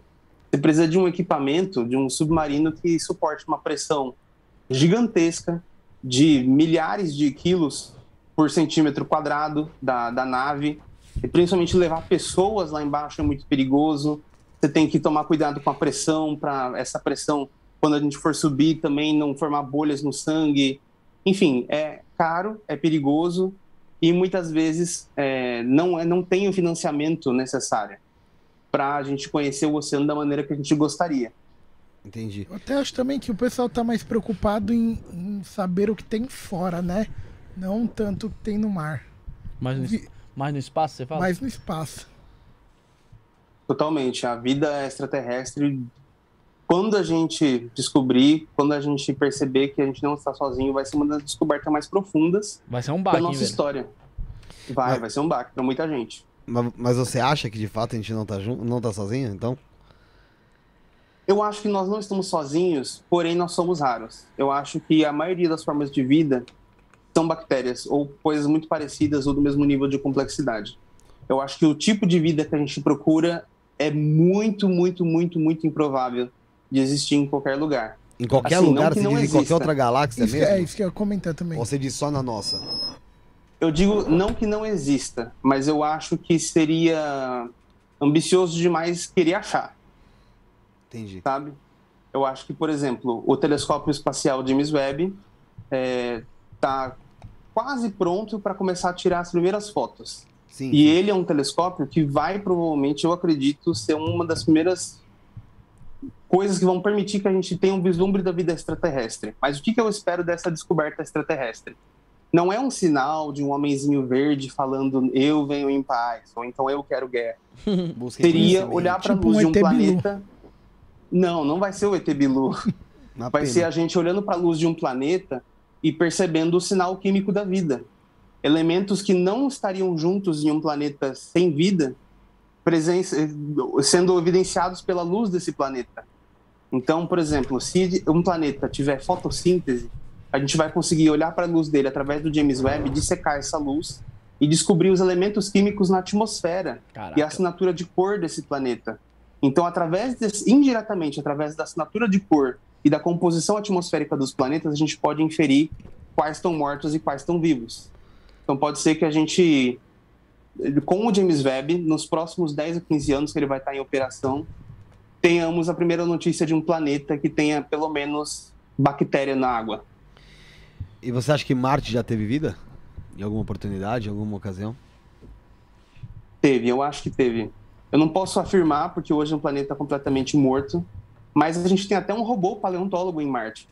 Então, isso é levado tão a sério pela ciência, essa possibilidade de vida em Marte e em Vênus, que a gente investiu bilhões de dólares para colocar um robô lá para procurar sinais de vida. Por que, que é tão importante a gente olhar para esses planetas? Porque eles podem ser futuros prováveis da Terra. Durante o começo do sistema solar, Vênus e Marte eram planetas que por algum tempo foram até mais hóspedos para a vida do que a Terra. Uhum. E existem alguns teóricos da que a gente chama de panspermia que dizem que a vida ela pode ser terráquea, como ela pode ser venusiana, como ela pode ser marciana. E aí durante algum tempo, por que que aconteceu? Os planetas se formaram juntos e aí quando a Terra estava quase se solidificando, ela sofreu um choque de um outro planeta que a gente chama de. É, era a prototerra e o planeta Theia, que era mais ou menos o tamanho de Marte. Eles se chocaram e esse choque fez com que a Terra voltasse quase para o estado inicial de formação dela.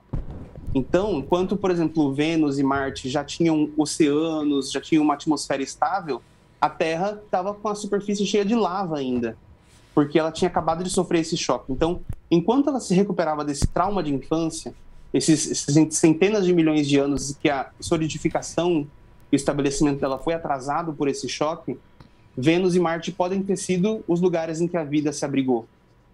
Por algum tempo, Marte tinha até um campo magnético, enquanto ele não tinha é, se solidificado internamente ainda e tinha um núcleo de metal líquido para gerar esse campo magnético. Ele tinha oceanos, ele tinha céu com nuvens. Então, assim, até hoje a gente consegue ver as marcas onde os rios passavam em Marte.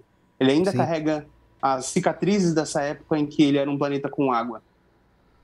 E pode ser que os choques de meteoros levassem pedaços de, de oceano, de, de, atmosfera que estavam contaminados com vida e esses planetas ficassem trocando material. E aí, se acontecesse alguma coisa com um, tinha um, um planeta backup. Faz sentido? Então, uhum. esses três planetas podem até em algum ponto ter sido habitados pela vida simultaneamente.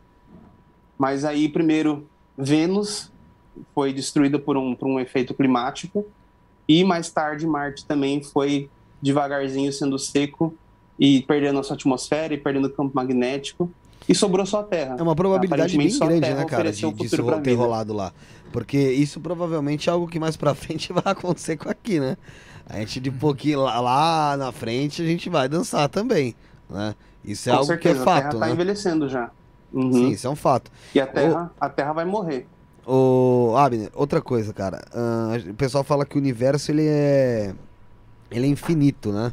Ou ele é finito, apesar que para ser infinito, na verdade, ele não ia continuar se expandindo e ele se expande. Se ele não continuar se expandindo, ele seria finito. Bom, é, o universo se expande. Ainda continua uhum. se expandindo. Não sei se é tua área de atuação, nada disso. Como eu disse para você, a gente já vai ter um papo. É, mas ele tá se expandindo para onde, cara? É a mesma coisa que cara... eu tô dentro dessa sala e eu começo a, a abrir espaço para é, empurrar as paredes. E aí eu sei que eu vou estar tá empurrando a parede para varanda, para outra sala aqui do lado e por aí vai. Para onde o universo está uhum. se expandindo?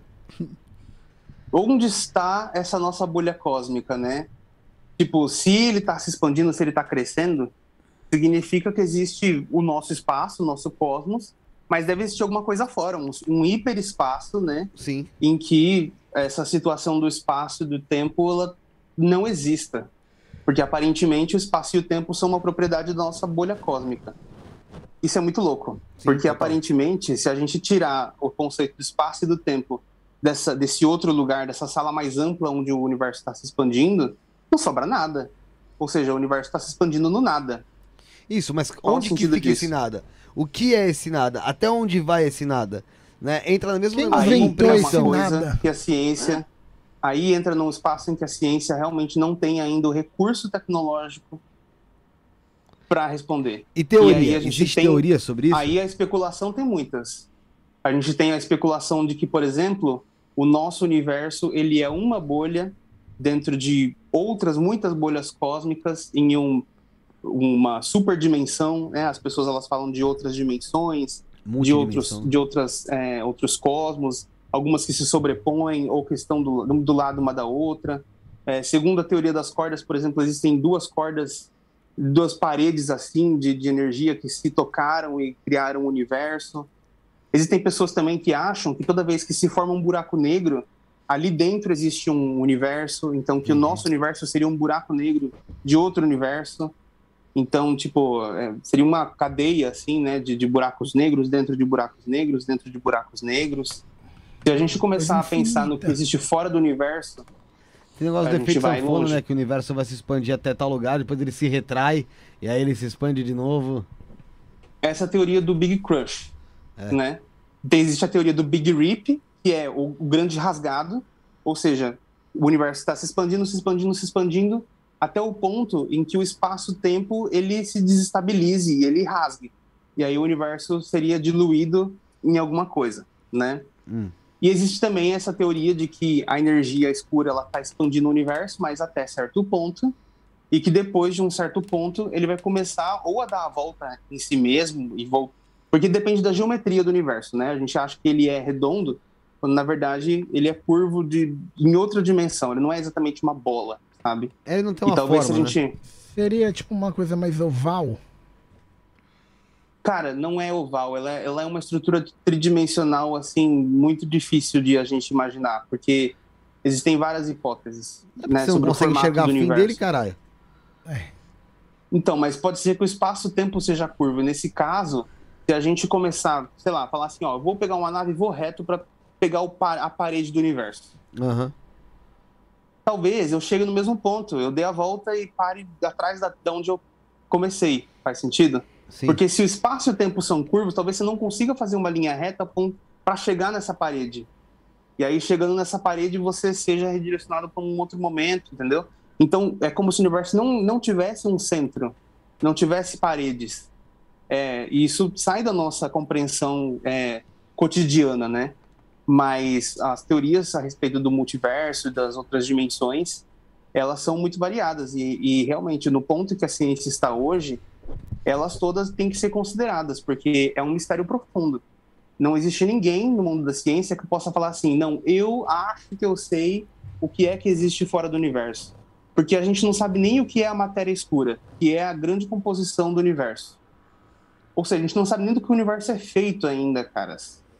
Porque a matéria bariônica, que são os átomos que nós somos compostos, 5% do peso do universo só é feito disso. O resto é feito de uma matéria que tem massa, mas que não interage com a matéria física bariônica que a gente conhece e é feito. E ela tem uma influência gravitacional. E ainda tem alguma coisa mais profunda ainda, que é a energia escura, que é o que está produzindo essa expansão acelerada do universo. E a gente tem E que não é como isso, se não- não é como se tivesse sido uma explosão que tipo tem uma energia inicial essa energia na medida em que o universo cresce ela se dissipa. Não ela está ficando cada vez mais forte. O universo não só está crescendo como ele está se acelerando. Ou seja é como se existisse uma fonte de, de, de energia que só aumentasse na medida em que o universo e isso vai completamente contra o que a gente conhece da física da inércia da do que governa o cotidiano governa a nossa vida comum. Entendi. Ô, Abner, acho que a gente combinou um certo tempo aí, acho que a gente até acabou Você cedendo um pouquinho. excedendo um pouquinho dele. Eu não sei como que você tá aí, se, se tá legal, se. A gente pode fazer mais algumas perguntas, sim, porque eu ainda não recebi. Eu acho que ele vai acabar daqui uns 10 minutinhos, a bateria do meu telefone, que é Ah. o limite, né? Tá, tá legal. Aí você vai receber a notificação. É, Sobre essas teorias que nós conver- conversamos agora aqui, tem alguma que você abrace um pouco mais? Na verdade, eu gosto muito da variedade. Eu gosto de imaginar que eu não sei. o não saber, às vezes, é libertador, É sabe? verdade. E principalmente quando é uma coisa tão louca assim, pensar que, que eu não faço a menor ideia que o mundo que eu vivo pode realmente ser qualquer coisa, coisas que eu nunca imaginei, é uma coisa que me inspira muito. O fato de talvez ser uma simulação, como alguns dizem, você acredita? Eu não tenho como saber se o universo é uma simulação, se eu tô na Matrix, se eu tô no sonho de um polvo. Não tá ao meu alcance fazer testes para isso. É. Né? Eu acho que assim, é o que a gente estava falando, eu acho que a ciência é a religião, porque isso, isso é isso é existencial, né? É a gente Sim. tentando explicar o que é esse mundo que a gente vive, que é tão complexo, que é tão louco, que parece aleatório, com um monte de ser vivo psicodélico, sabe?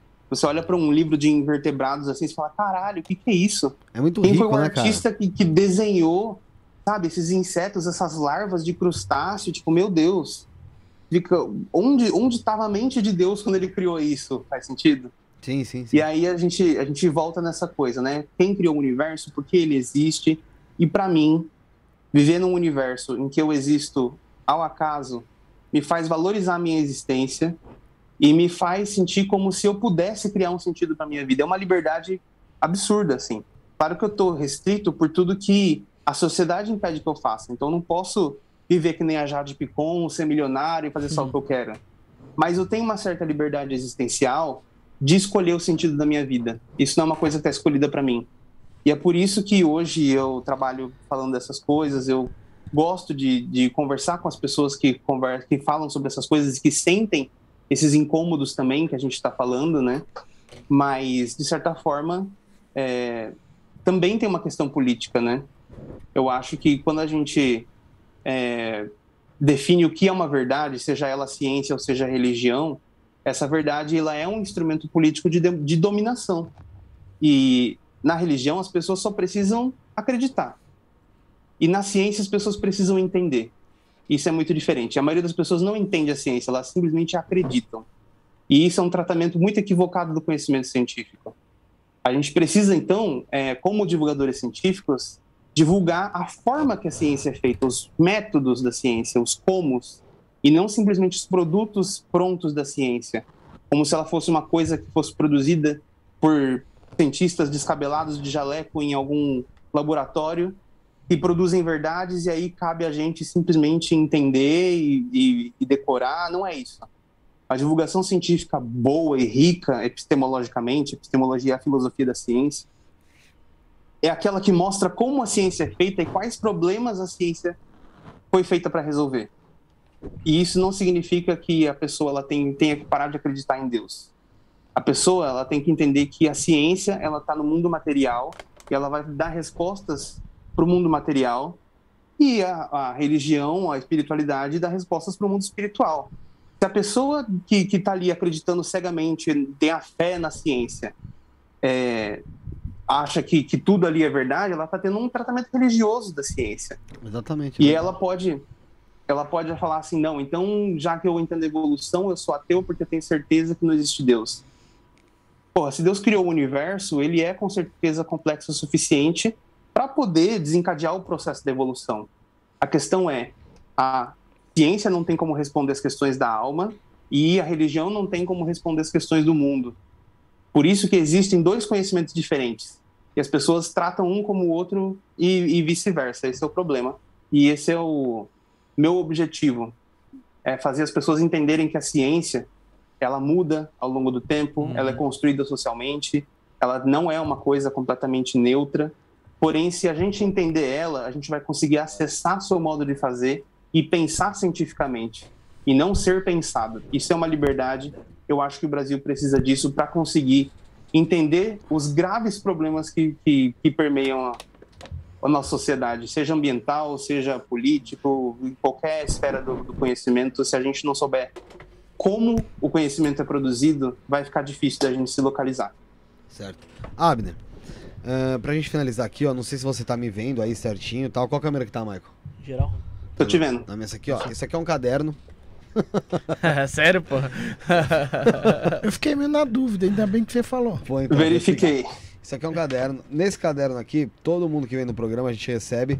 A pessoa faz aqui, uma, coloca uma mensagem pra gente ler no programa 200, ou seja, é uma cápsula do tempo. Isso aqui.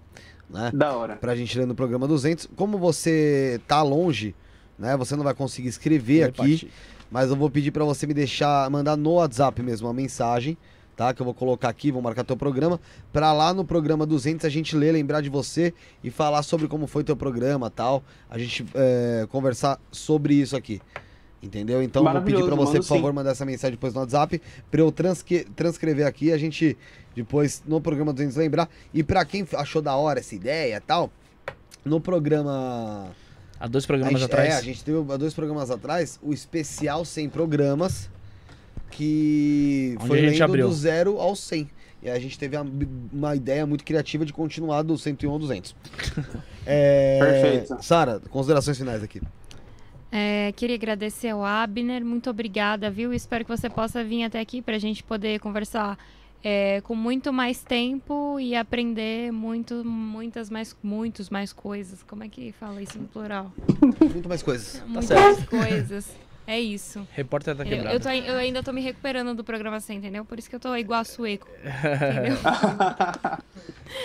Não, perfeito. Eu também vou ter o maior prazer de voltar aí pessoalmente da próxima vez e também de assistir o programa 200 de vocês. Sim, e parabéns pelo sucesso, parabéns pela, pela iniciativa e muito obrigado de verdade por terem me dado um espaço para falar e uh, trocado uma ideia tão íntima, né? A gente falou de existência, de sentido da é vida e não é uma conversa que a gente tem todo dia, né? Não. Uhum. E fica tranquilo que o programa 200 a gente quer fazer um. Vamos ver se a gente faz um negócio um mais. Eventinho da hora. Mais pica. E a gente vai chamar o pessoal que já veio no programa. Quem quiser colar, cola. E aí a putaria Rola já feita. É, voz de galinha, dá seu, dá seu tchauzinho. Primeiro eu queria agradecer a todo mundo que acompanhou, pessoal. Não vamos se esquecer de dar o like, compartilhar aí para tanto para o nosso trabalho quanto do, do Abner ser mais conhecido por outras pessoas.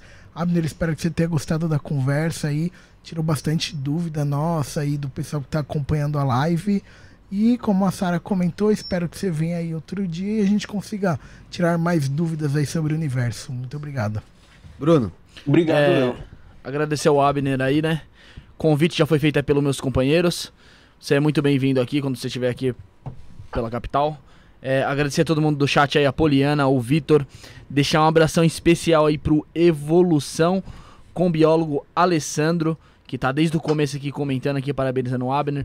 O Josiel que chegou agora, Josiel o Pereira Alessandro, o, o- o biólogo Alessandro, eu conheço ele. Quero mandar um grande abraço. Às vezes até consulto ele para algumas questões, principalmente no que tange a megafauna brasileira, que é a especialidade dele. Cara, ponta firme demais. Então mandar um abraço E, inclusive, eu não faria o trabalho que eu faço sem esses professores universitários especialistas que, como ele, como o professor Juan Cisneros, estão sempre ah, ah, ao meu socorro. Então, deixar um abraço especial aí pro Evolução com o biólogo Alessandro.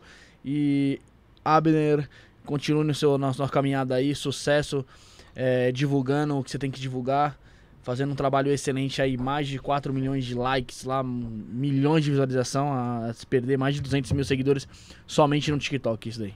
Certo. Abner, eh, quero agradecer a sua disponibilidade de estar aqui conversando com a gente, pelo papo, pelas suas explicações, né, por você ter, ter conseguido aí esclarecer algumas coisas.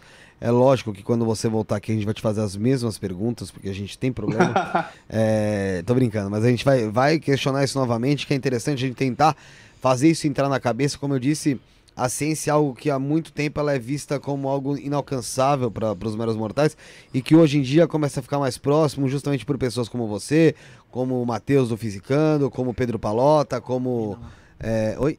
A Ovelha Sideral lá, que é a boladona também, são pessoas que trazem isso é, pro público pro público ali que não tem acesso, vamos supor, talvez fazer um curso em relação a isso, ou entender um pouco melhor. Então o teu trabalho, tenha certeza que é muito importante, de muita valia para todos que que estão ali acompanhando e estão buscando é, conhecer e saber um pouco mais desse mundo e de tudo que a gente vive, do que a gente já viveu, o que a gente já passou nessa evolução, o que a gente já foi e o que a gente talvez possa ser, né? É, parabéns pelo seu trabalho, cara. Muito obrigado, galera. O podcast de vocês é incrível. A conversa realmente foi muito além do que eu imaginava até. Obrigado pela liberdade de, de falar, de pensar, de ser. E eu queria mandar um abraço especial para as pessoas que sem as quais eu não cons- teria conseguido, né? A minha família. Eu quero agradecer meus amigos, o Lucas e o Gabriel, mas também os criadores que me ampararam nessa trajetória. Amarei o Mundo, o Brian, do Colecionador de Ossos, que eu escrevo para ele, inclusive, somos grandes amigos, e a Boladona da Ovelha Sideral e o Isaac da Teoria de Tudo, que também são pessoas que eu respeito imensamente, admiro, e acho que eles são o futuro da divulgação científica, porque essa galerinha tá vindo com tudo, de verdade. Obrigado de verdade para vocês e um beijo para todo mundo que acompanhou. É isso, com certeza o futuro, daqui 20, 30, 40 anos, a gente vai- nós vamos ter pessoas muito mais antenadas e, e por dentro do que é de fato a ciência e do que a ciência pode trazer de benefícios do que nós temos hoje em dia, e isso faz parte da evolução. É, a gente vai estar aqui então sábado novamente, por enquanto sábado, né? É, tô, tô tentando desenrolar um negócio legal, se der certo. Mas por enquanto, sábado, estaremos de volta aqui a partir das 3 horas da tarde com o Bruno Zulli e o. Ah, não lembro o nome do rapaz. Putz, esqueci o nome dele também, mas é Fuzileiro Naval. Fuzileiro Naval. Fuzileiros Navais, galera. E à noite? É, e à noite nós vamos ter, vamos ter aqui a Patrícia Hargraves, que é autora do livro sobre o Fará, Jorge Fará. Pra quem não lembra, foi um cidadão que era cirurgião plástico em Santana, assassinou, esquartejou uma das suas pacientes e ao final da vida morreu já travestido como mulher, quando sabia que ia voltar pra cadeia, tentou se matar. Bom, você vai saber um pouco mais... Zuli e Eric Miranda. Zuli Eric Miranda. Você vai saber um pouco mais sobre a história de eh, Fará Jorge Fará e também sobre os fuzileiros navais no sábado. Então espero você às 15 horas e também às 7 e meia da noite. Novamente, muito obrigado ao Abner. Estaremos de volta sabadão. Fomos.